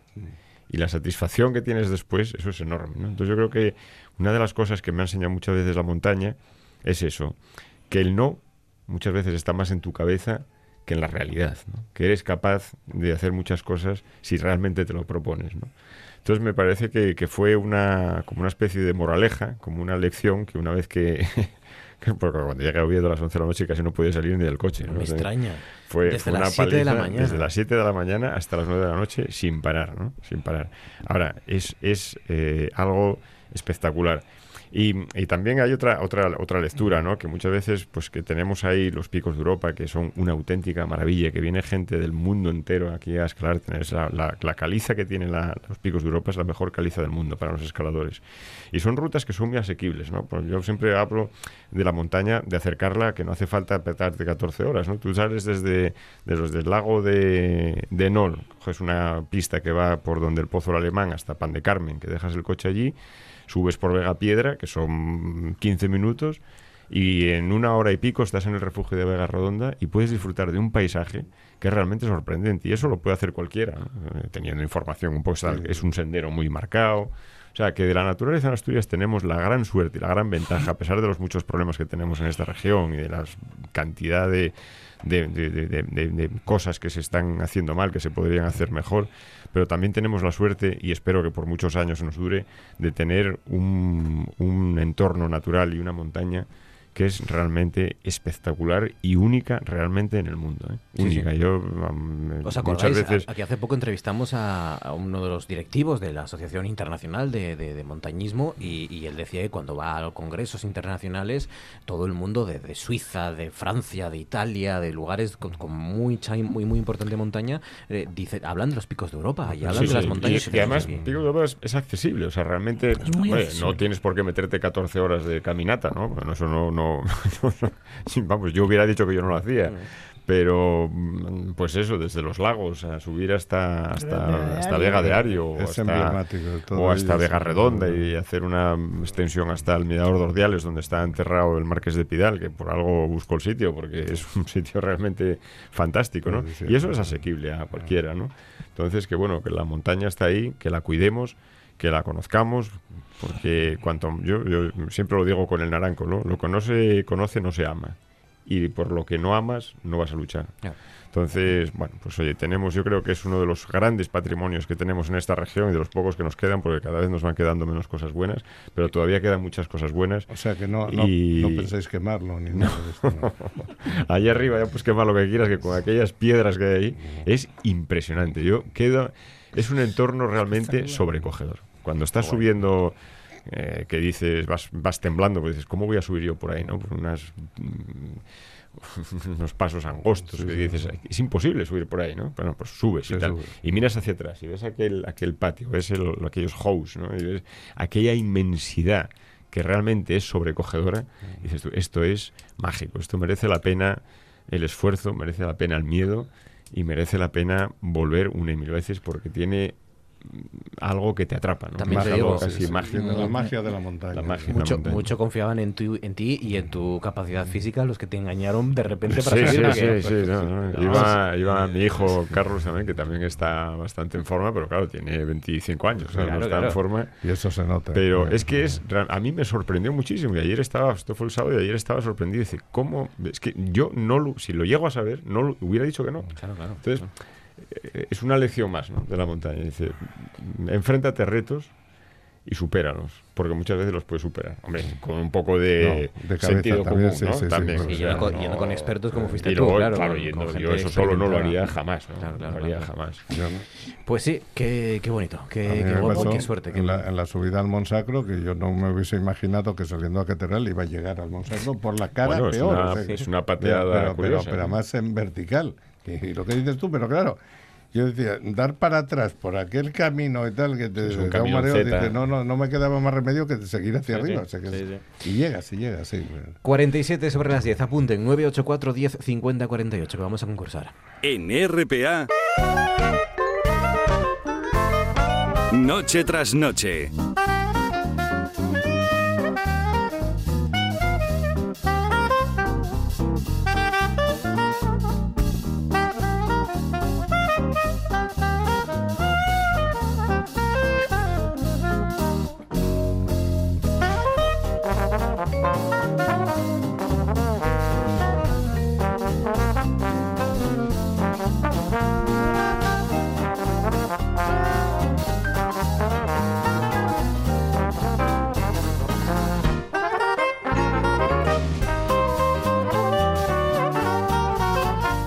Tenemos eh, en juego una, una, novela, un libro. El final de la Fer de Graham Greene. Año 1946, Londres, un Londres en el que todavía se, se notan, se perciben, se pueden casi, casi sentir las heridas de la guerra. Un hombre se encuentra con el diplomático Henry Miles, a quien no veía desde hace tiempo, eh, Maurice Bendix, eh, y bueno, pues eh, ahí hay confesiones de infidelidades, de curiosidad, de investigación, de celos, detectives privados, verdades, mentiras. Como digo, el final del Affair de Graham Greene, la novela de Graham Greene, una de las novelas más autobiográficas, dicen, del autor, uno de los grandes libros del siglo XX. Cortesía de la Casa del Libro de Oviedo. Para aquel de ustedes que adivinen la película que escondemos hoy, no la canción. Y me lo ha dicho Fabián como, tres o cuatro veces. Tenía 50% de posibilidades. Es canción hoy. La canción que escondemos hoy. Primer fragmento. El final de la Fer de Graham Greene. Este es el primer fragmento de la canción. Yo ya me la sé. La canción. Yo también. Mítica. Sí, sí. Yo creo que esto se pudo escuchar en la Plaza de Toros de Gijón. Puede ser hace un porrón de. Bueno, un porrón. ¿Qué? ¿20 años? ¿15 años? ¿15? ¿Más de 20? Tocaron el Gijón. Bueno, que hayan tocado bueno, no, miento, es que no tocaron ellos, tocó él en solitario, creo recordar. Y no sé si en la Plaza de Toros o en el. Esta canción tiene en la o así. sus añitos, ¿eh? Pero hace poco estuvo él, él en solitario tocando esta canción. Primer fragmento. ¿Qué canción escondemos hoy? El final de la Ferna, novela de Graham Greene, uno de los grandes libros del siglo XX, para que alguien adivine la canción que escondemos hoy. Fácil, ¿eh? Fácil. Hoy, es, fácil. Hoy es fácil. Ah. Hoy es fácil. Yo creo que sí. Lo dejamos ahí de momento. No hay segundo fragmento. Porque a Carlos y a mí nos parece fácil y vamos a dejarlo ahí de momento, si no llama nadie. Luego añadiremos un segundo fragmento. ¿Qué tal por... ¿Estuviste en Proaza, Manolo? No, no, estuvo Proaza. Estuvo, estuvo Proaza, estuvo Proaza Manolo. Efectivamente. Sí, si Proaza no va a Manolo, Manolo va a Proaza. de la montaña y seguimos con la montaña. Fue Proaza a Manolo. Pues sí, mira, eh, se marcharon las regueras que subieron el año pasado y este año fue, fue Proaza, que es el número 39, o sea que el, próximo año es la 40. edición 40 edición que sería para, para celebrarlo olímpicamente. La verdad Lleváis ventaja al pueblo ejemplar de Asturias de la fue Fundación. el año ¿eh? anterior. El año anterior, el fíjate. Año anterior, sí, Os copiaron. ¿Eh? Pues en parte. Sí.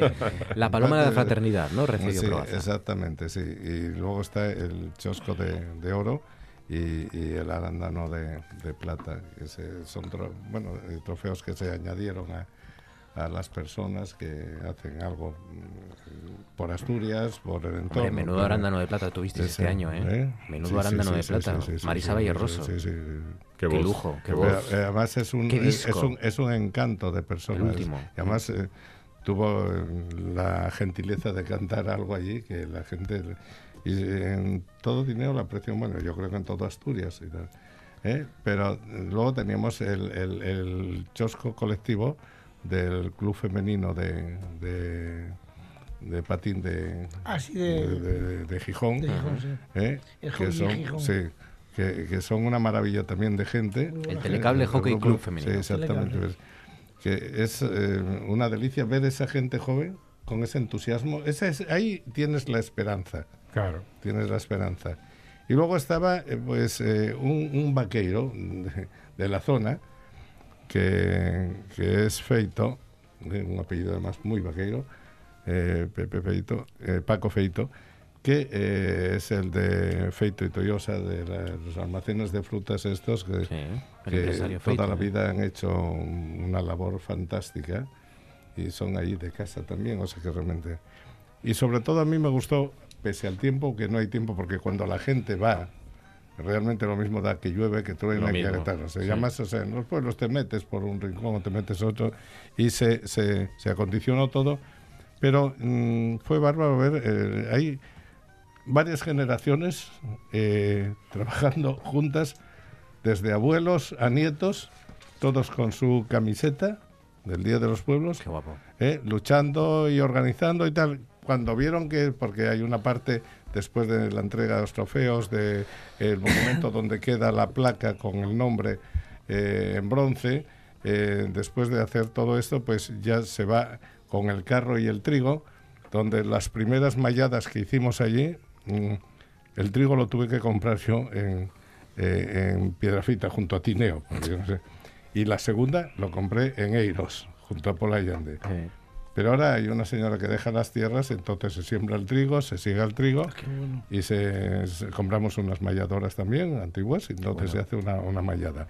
Entonces luego se va al campo en donde se asan sardinas, se asan costillas y se va dando a todo el mundo que porque ahí no hay capacidad para... Y ese en el campo es donde perdió un poco porque no es lo mismo con sol ahí bajo claro, los árboles claro. que, que, pero bueno comer bajo la lluvia está bueno. lo que teóricamente puede ser un polideportivo pero que se usa para estos eventos en donde los chavales una celeridad bárbara, fueron acoplándolo todo, lo metieron todo y se salvó todo Qué bueno. fantásticamente. O sea que la pena es que esa gente joven que ves, que dan vida al pueblo, lo que hablábamos antes, que terminadas las fiestas se van porque están en Oviedo, están en Madrid, están en todo menos en el pueblo. pues, pues sí, es verdad. El, invierno es muy frío en, los pueblos de Asturias. Ahora, mm, lo que sí es cierto es que esta fiesta, que es eh, para reivindicar, donde yo empecé diciendo que tenía que tener cuidado, porque detrás de mí había muchos políticos de todos los grupos. Entonces mm, temía porque me quitasen la cartera. Entonces, eh, que realmente se lleva desde la primera edición reivindicando historias, carreteras, servicios, atención y tal. Seguimos igual. Ya. Seguimos igual. Seis para las once. Apunten porque vamos a cocinar. Peor, peor. Eh, porque pasa el tiempo. Peor porque pasa el tiempo. Sí, sí, porque Zamburiñas a la plancha, albaricoque, ceviche de seta de cardo y tofe de soja. Sigues sin traer el tupper. ¿eh?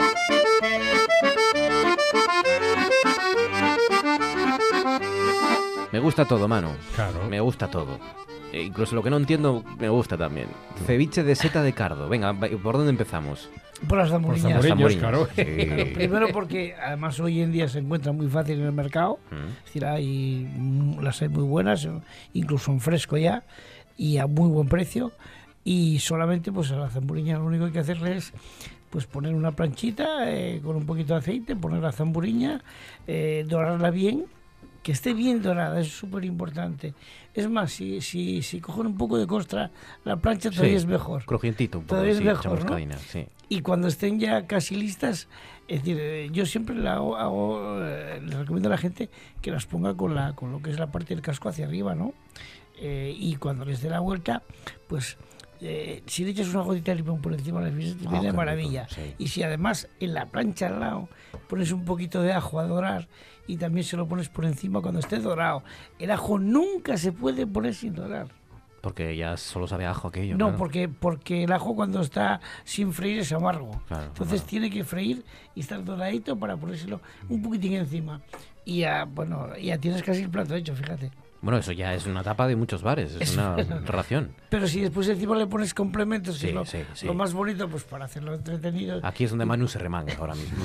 bueno, mira, los complementos yo le quiero poner unos albaricoques, que además eh, hoy en día pues, se encuentran en cualquier lado. Esperarlos, hacerles unos gajos, eh, eh, poner un poquito de agua con un poco de azúcar, a hervir, cuando esté hirviendo le echas los albaricoques y nada más echarlos los sacas. Los escurres un poquito y en una plancha un poquito de mantequilla y el albaricoque encima para dorar por todos lados. bueno. Eso es un manjar de dioses, porque, porque esa mantequilla y ese encostrado que le va a dar al albaricoque es espectacular. Es, un, es muy complementario con, con lo que hemos comido, es decir, con la, con la propia zamburiña. ¿no? Zamburiñas a la plancha, ya tenemos el albaricoque pasado a la plancha también. Eh, setas de cardo en, en ceviche súper fácil. Coges una seta, las partes en, cuadraditos pequeñitos, las pones en la plancha con un poquito de aceite para que cojan un poco de, color. Es muy importante que doren, porque la seta de cardo dorada es súper rica, es extraordinariamente rica, ¿no? La sacas de la plancha y solamente tienes que partir un poquito de cebolleta, muy finito, un poco de cebolleta también muy finito, echarle un chorro de lima, eh, lima. De lima y un poco de cebollino para que esté verdito también. Y ya tienes un ceviche espectacular. Qué maravilla. Con dejarlo macerar media hora bastante. Para que coja todos esos aromas la, la seta de cardo, ¿no? Y el tofe de soja que el me tofe tiene de fascinado esto. Pues mira, un tofe es muy fácil de hacer. Un tofe es lo de los caramelos, ¿no? Es un caramelo, exactamente. Pero es muy fácil de hacer. Es poner en una sartén un poquito de azúcar, dejar que coja color de caramelo. Cuando coja color de caramelo le echas un poquito de nata le exprimes una naranja para que tenga un poco de zumo de naranja y le pones un, un poquito de soja. salsa de soja. De salsa de soja, soja líquida. Ah, esto lo puedo hacer yo, ¿Eh? ¿no? Cualquiera lo puede hacer. Lo dejas reducir y eso es un caramelo exquisito. ¿Qué significa dejarlo de reducir? Reducir es cocer, cocer un poquito de tiempo pues, para que se vaya evaporando el líquido y se van concentrando esos sabores. Entonces, bueno. Un caramelo de soja tienes. Pues ya tienes el plato listo. Oh, qué locura. En un, plato de fondo pones abajo el ceviche, encima vas colocando tus, tus zamburiñas, eh, decoras con el, albaricoque. con el albaricoque y al final, pues con la soja le echas un poquito así por encima ese tofe de soja, pues para que le da, le da dulzor, le da, bueno, Buah. Hay que, hay que probarlo, hay que probarlo. Exacto, eso, eso, es lo que hay que hacer. hay que traerlo, hay que traerlo para explicarlo. Madre mía, qué locura. Son unas descripciones revolucionarias y tendenciosas. Son, sabores muy complementarios. Son anticonstitucionales. Exactamente, eso tiene que prohibido. Sabores muy, contra la ley. muy complementarios que se van, es decir, eh, mm, son todos, todos tienen los mismos, los mismos tonos de, de aroma entonces, bueno, se van complementando unos a otros y al final consigues pues una, explosión de sabor. ¿Qué es la pipirrana? Que no me lo explicaste todavía. La, pipirrana es un plato que se hace en Andalucía que no puedes ir a Andalucía y no comerlo. Claro. Ah, es tomates, verduras, triturado y tamizado. Y es como un, como un puré, como un gazpacho. Es, como un gazpacho. Es, un gazpacho. Es un gazpacho. Es un gazpacho cordobés. Ah, vale, vale, vale. Eso se hace solamente en Córdoba. Vale, mira, la pipirrana. Eh, pero, pero está súper rico. Frío, ¿no? Frío, muy frío, sí, tiene que ser siempre frío. Venga, profe, cierra esto. Bueno, vamos a ver, hombre, que estamos aquí con esto de la listeriosis. Yo me quedo sorprendido porque esto es el ABC, ¿eh? Hablando de Andalucía. Hablando, de, hablando, de, medio mundo ya, porque como los números, hay 83 ya fuertemente afectados. Vamos a ver. Esto lleva, lamento que no esté con nosotros el veterinario, hombre, porque esto normalmente de la inspección de alimentos lo llevan ellos y farmacéuticos también a veces, pero eh, lo, lo lleva mucho los veterinarios. Y mm, lo que la gente no sabe, no se les ha dicho tampoco, es que normalmente en, estas empresas tienen que hacer dos tipos de controles. Uno, voluntario, el que quieran, cuantas veces quieran, faltaría más. ¿eh?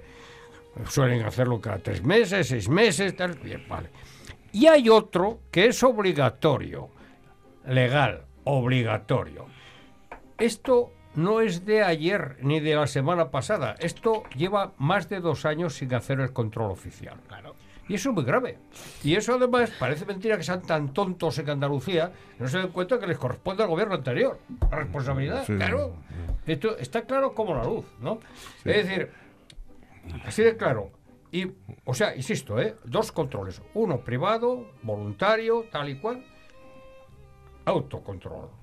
Y otro que lo han hecho mal, claro, muchas veces, pero me lo han hecho mal. Y el otro, que es el oficial y obligatorio. Normalmente suelen ser como máximo dos años, muchas veces menos, un año. Pero hay que hacerlo y pasarlo. O sea que no se puede uno confiar en que como lo hacen los otros, ya está.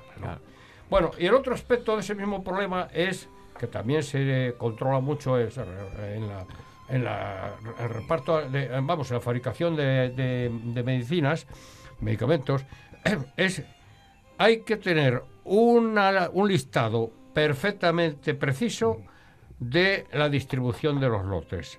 Esto va para este, 70 chismes para el otro lado. Y controlado. Pero así, como suena. De tal manera que normalmente en, cuando se hay un problema con, medicamentos, en, en menos de 48 horas se puede y se debe retirar todo el material.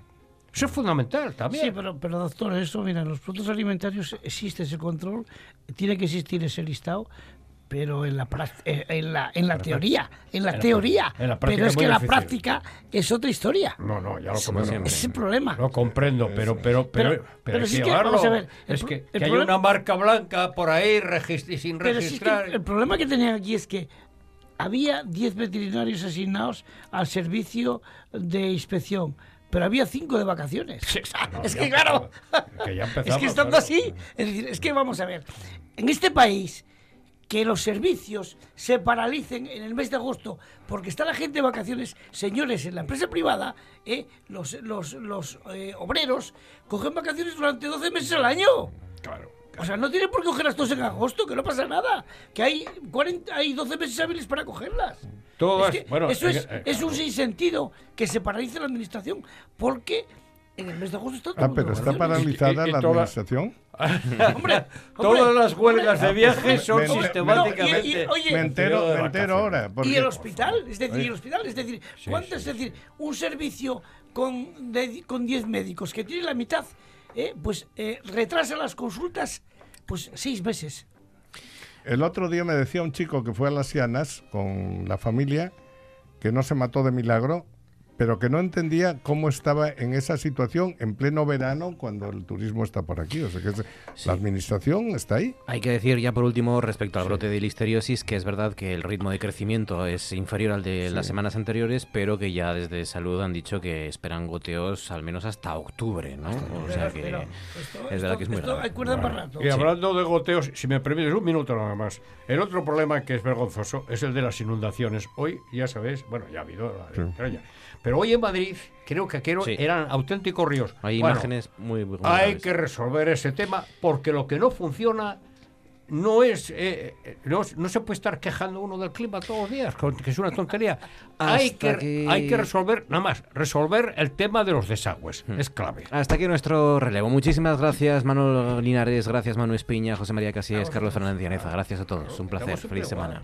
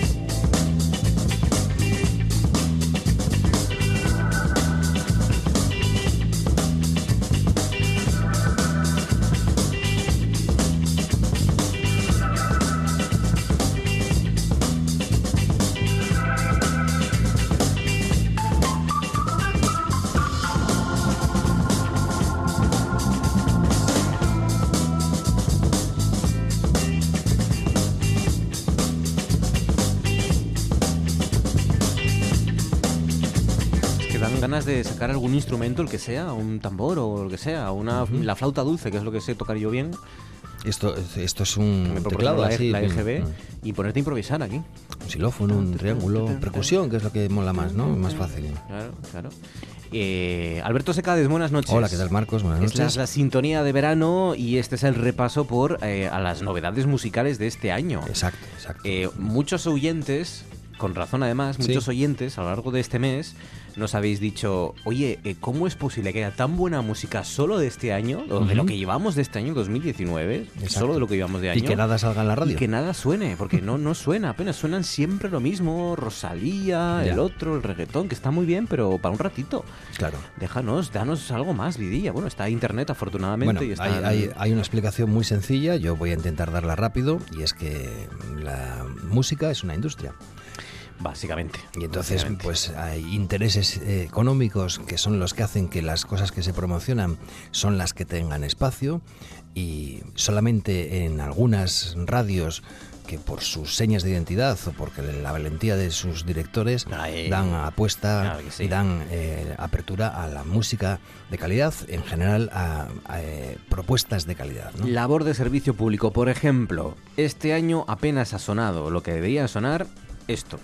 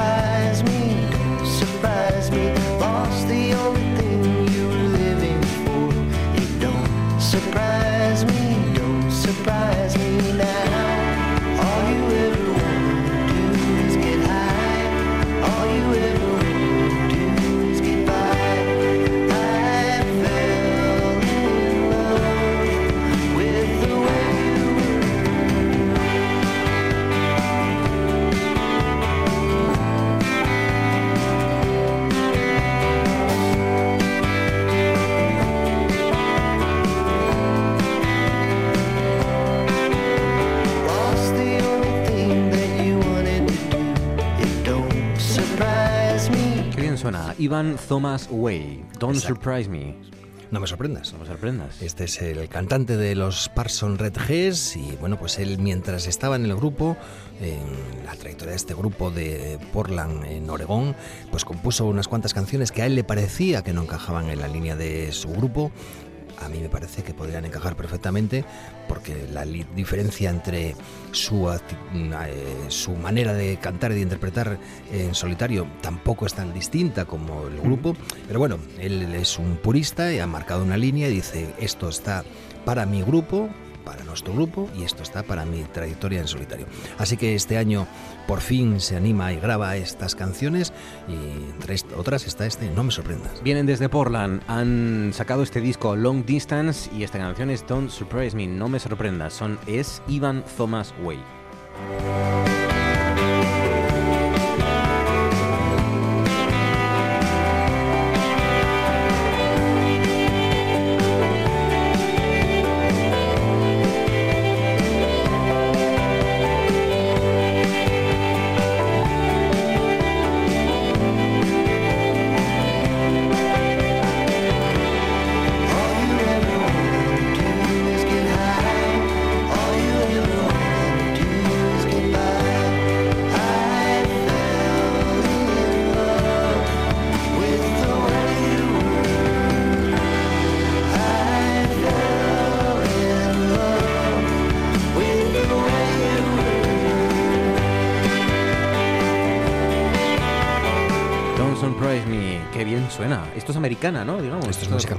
Que se conoce ahora como música americana, que es una evolución, un paso más en el country, porque incorpora elementos del folk y algunas notas de soul.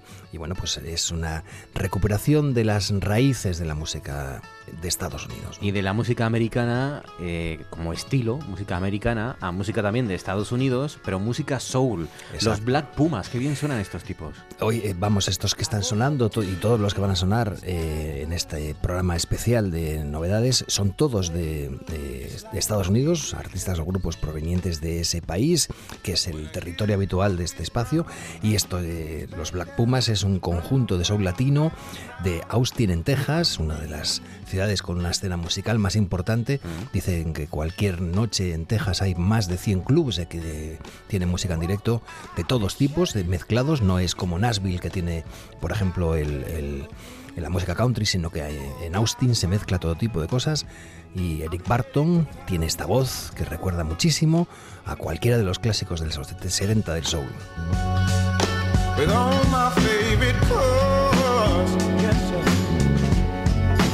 all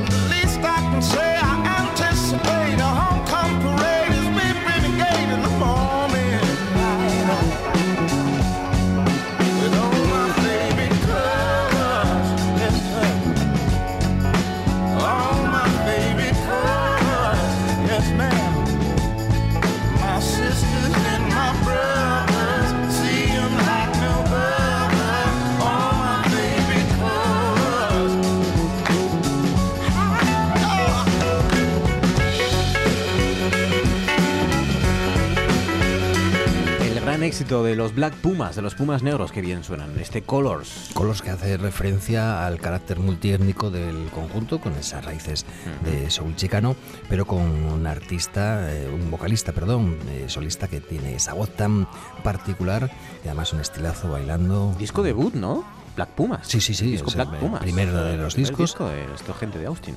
Y esto es lo que tiene Austin, que es un melting pot, es una, eh, pues un caldo de cultivo en el que se mezclan todo tipo de influencias, todo tipo de raíces. Y esto es lo bueno que tiene la integración. Nosotros estamos a favor de eh, que las barreras no tienen sentido, las fronteras carecen de tal, a pesar de que nos centremos siempre en Estados Unidos. Ahora, si este año ha habido un grupo de rock por el que estábamos esperando que sacara un disco como agua de mayo, eran estos tipos.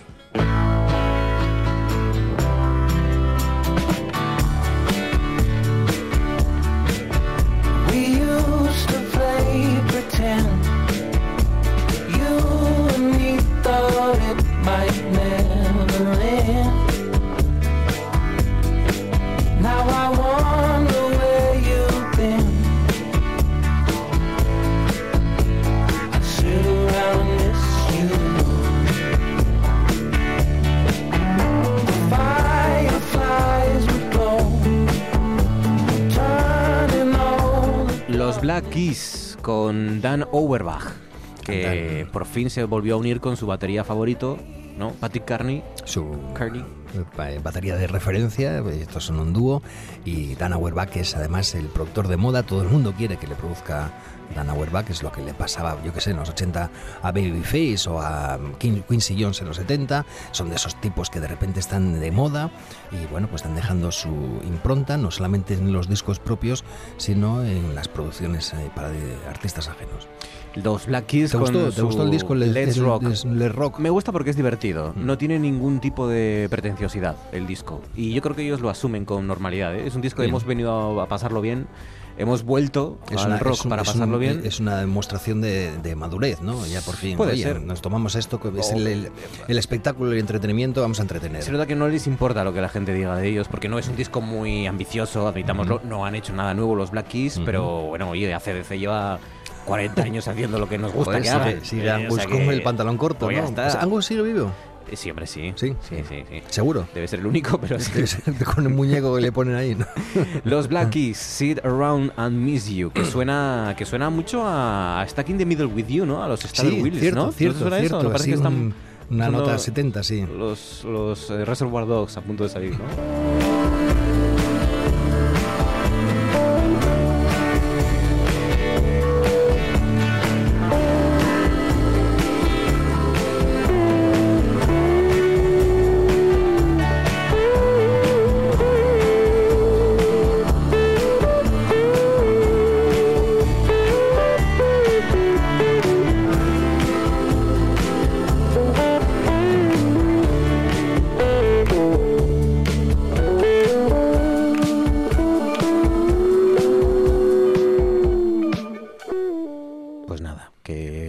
Pasen bien este año 2019 con el Let's Rock de los Black Keys, Black Case, escrito eh, con... Hombre, yo creo que esto no hace falta decirlo mucho más. De la silla eléctrica en la portada. Pasamos de los Black Pumas a los Black Keys. Exacto. Y de los Black Keys a Tom Thibault. Thibault, Thibault. Thibault, Thibault. Como, el, como este corredor ciclista Thibault Pinot, pues... O Thibault Courtois. Exacto. Ah, es verdad. O Thibault, que es el entrenador de baloncesto. Sí, Dejemos Eso no lo conozco yo.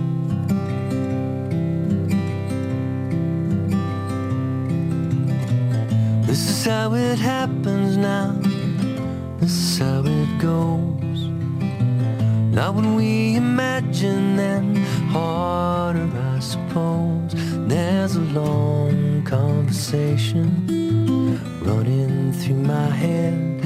Will I rise to the occasion or disappear instead?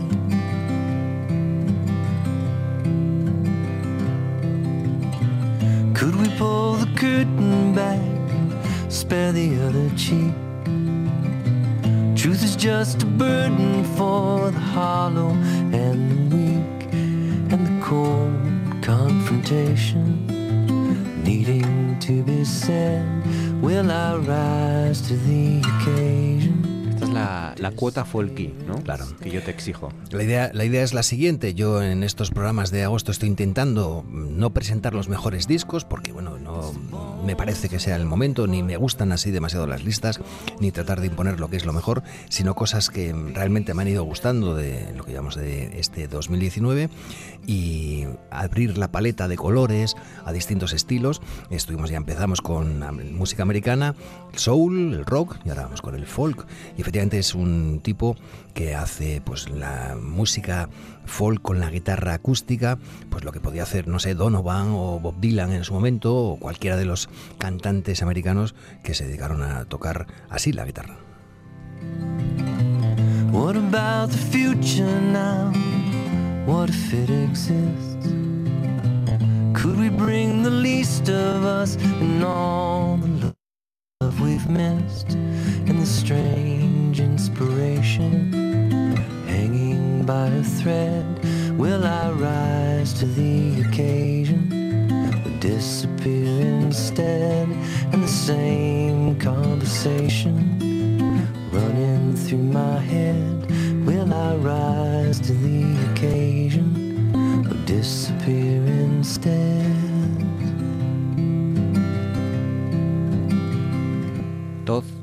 Thibaut, de los Thibaut de toda la vida. De los Thibaut de toda la vida. De los Thibaut de toda la vida, con su folk, su guitarra y, con su novedad de este año, este, este Hill West. Este y ciudades, fíjate, ciudades interesantes que ya visitamos como específicamente Portland en Oregón, Austin en Texas, Akron en Ohio y Boston en Massachusetts.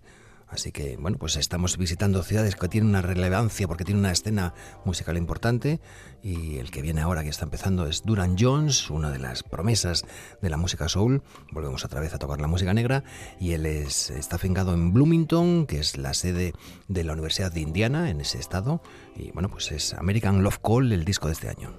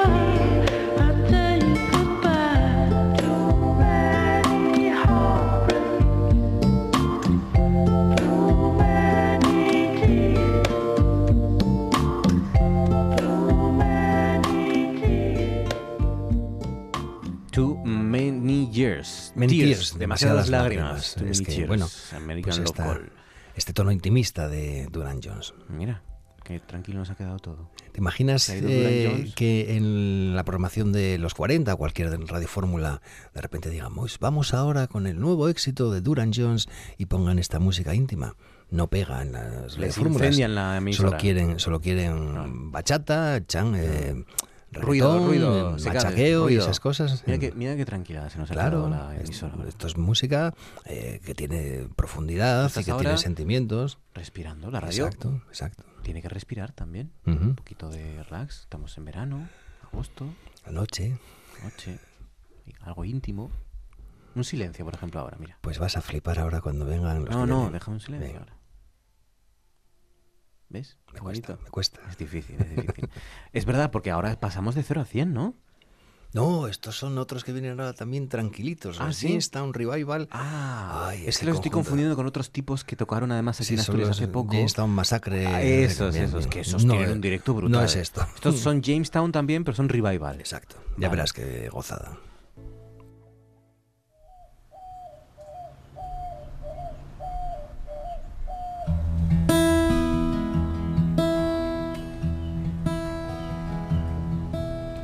Round Prairie Road, just how far do you go?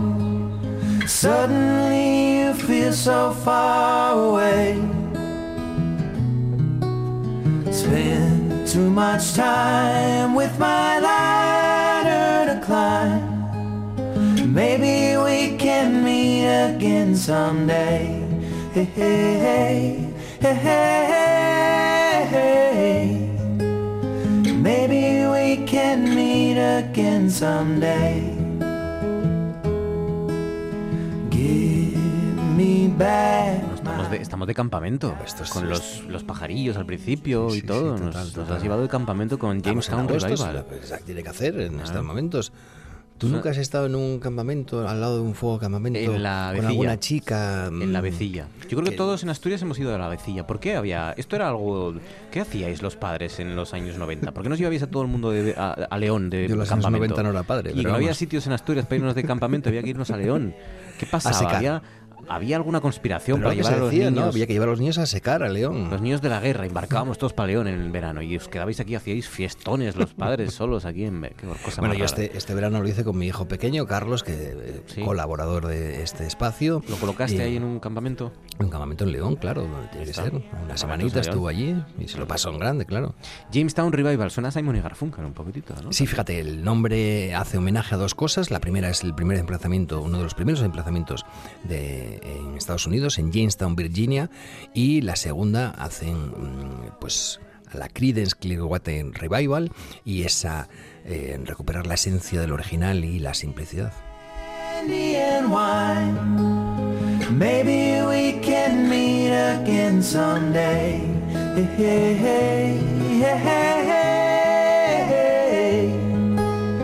Maybe we can meet again someday. Gently sleeping in the cradle as the Esta canción se llama Round Prairie Prairie Road. Round Prairie Road. Round, Prairie, la- Round la pradera, Prairie ¿no? Road. La pradera y eso. y- Ya, sí. Y el disco se llama San Isabel, Jamestown Revival. Qué bien El amor de verano. tipos. Sí, sí, sí. sí. Entonces, las, las cosas que molan, las cosas de verdad, las cosas que tienen esencia. Bueno, y vamos a cerrar con un tipo que a mí me lleva gustando desde hace mucho tiempo, que tiene un nuevo disco. El disco se titula Faber Bricks. Y que es, él es nacido en Moscú, en Idaho. Hay una Josh- ciudad que se llama Moscú. Sí, sí, en Idaho. Moscow. Idaho. Idaho. Look at you, the sorry state you're in. Without a country or a friend. A man who can't remember how his blood would shake in boyhood to the rhythm of the wheat fields in the wind.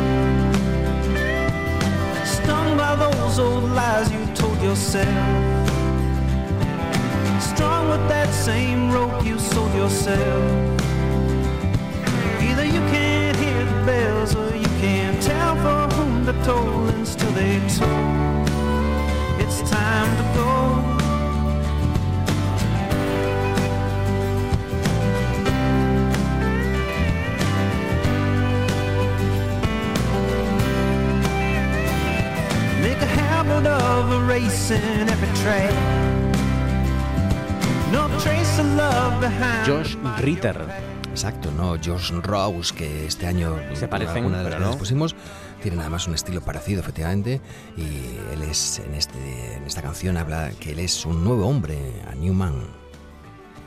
Un nuevo hombre. Ah, bueno, tengo que decir también que este disco, eh, aparte de ser el décimo disco de un artista predilecto, está producido por un, un artista también estupendo, que es Jason Isbell, uno de los grandes de la música americana.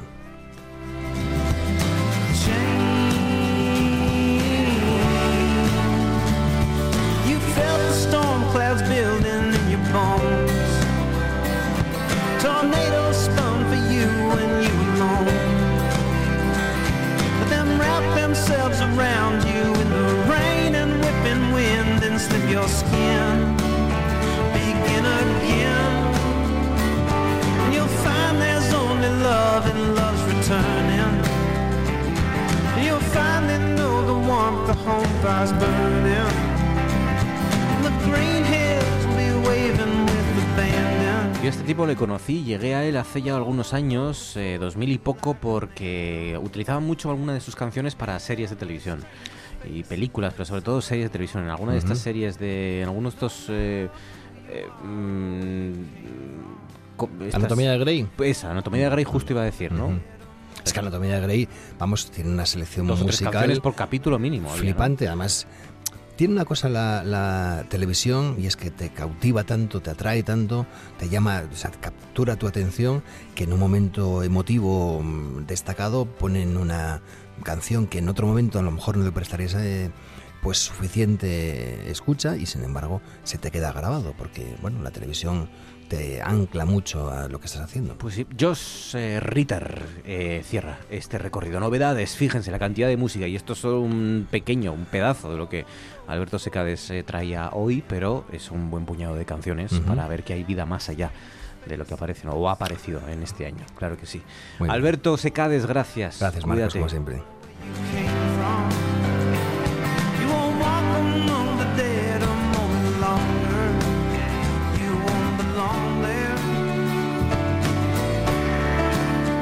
Con Alberto Secades y con las novedades musicales de este 2019 cerramos esto que ha sido noche tras noche. Regresamos, regresamos como siempre mañana a las nueve y media. Les esperamos para cerrar con ustedes. Gracias por su compañía, su confianza y hasta entonces.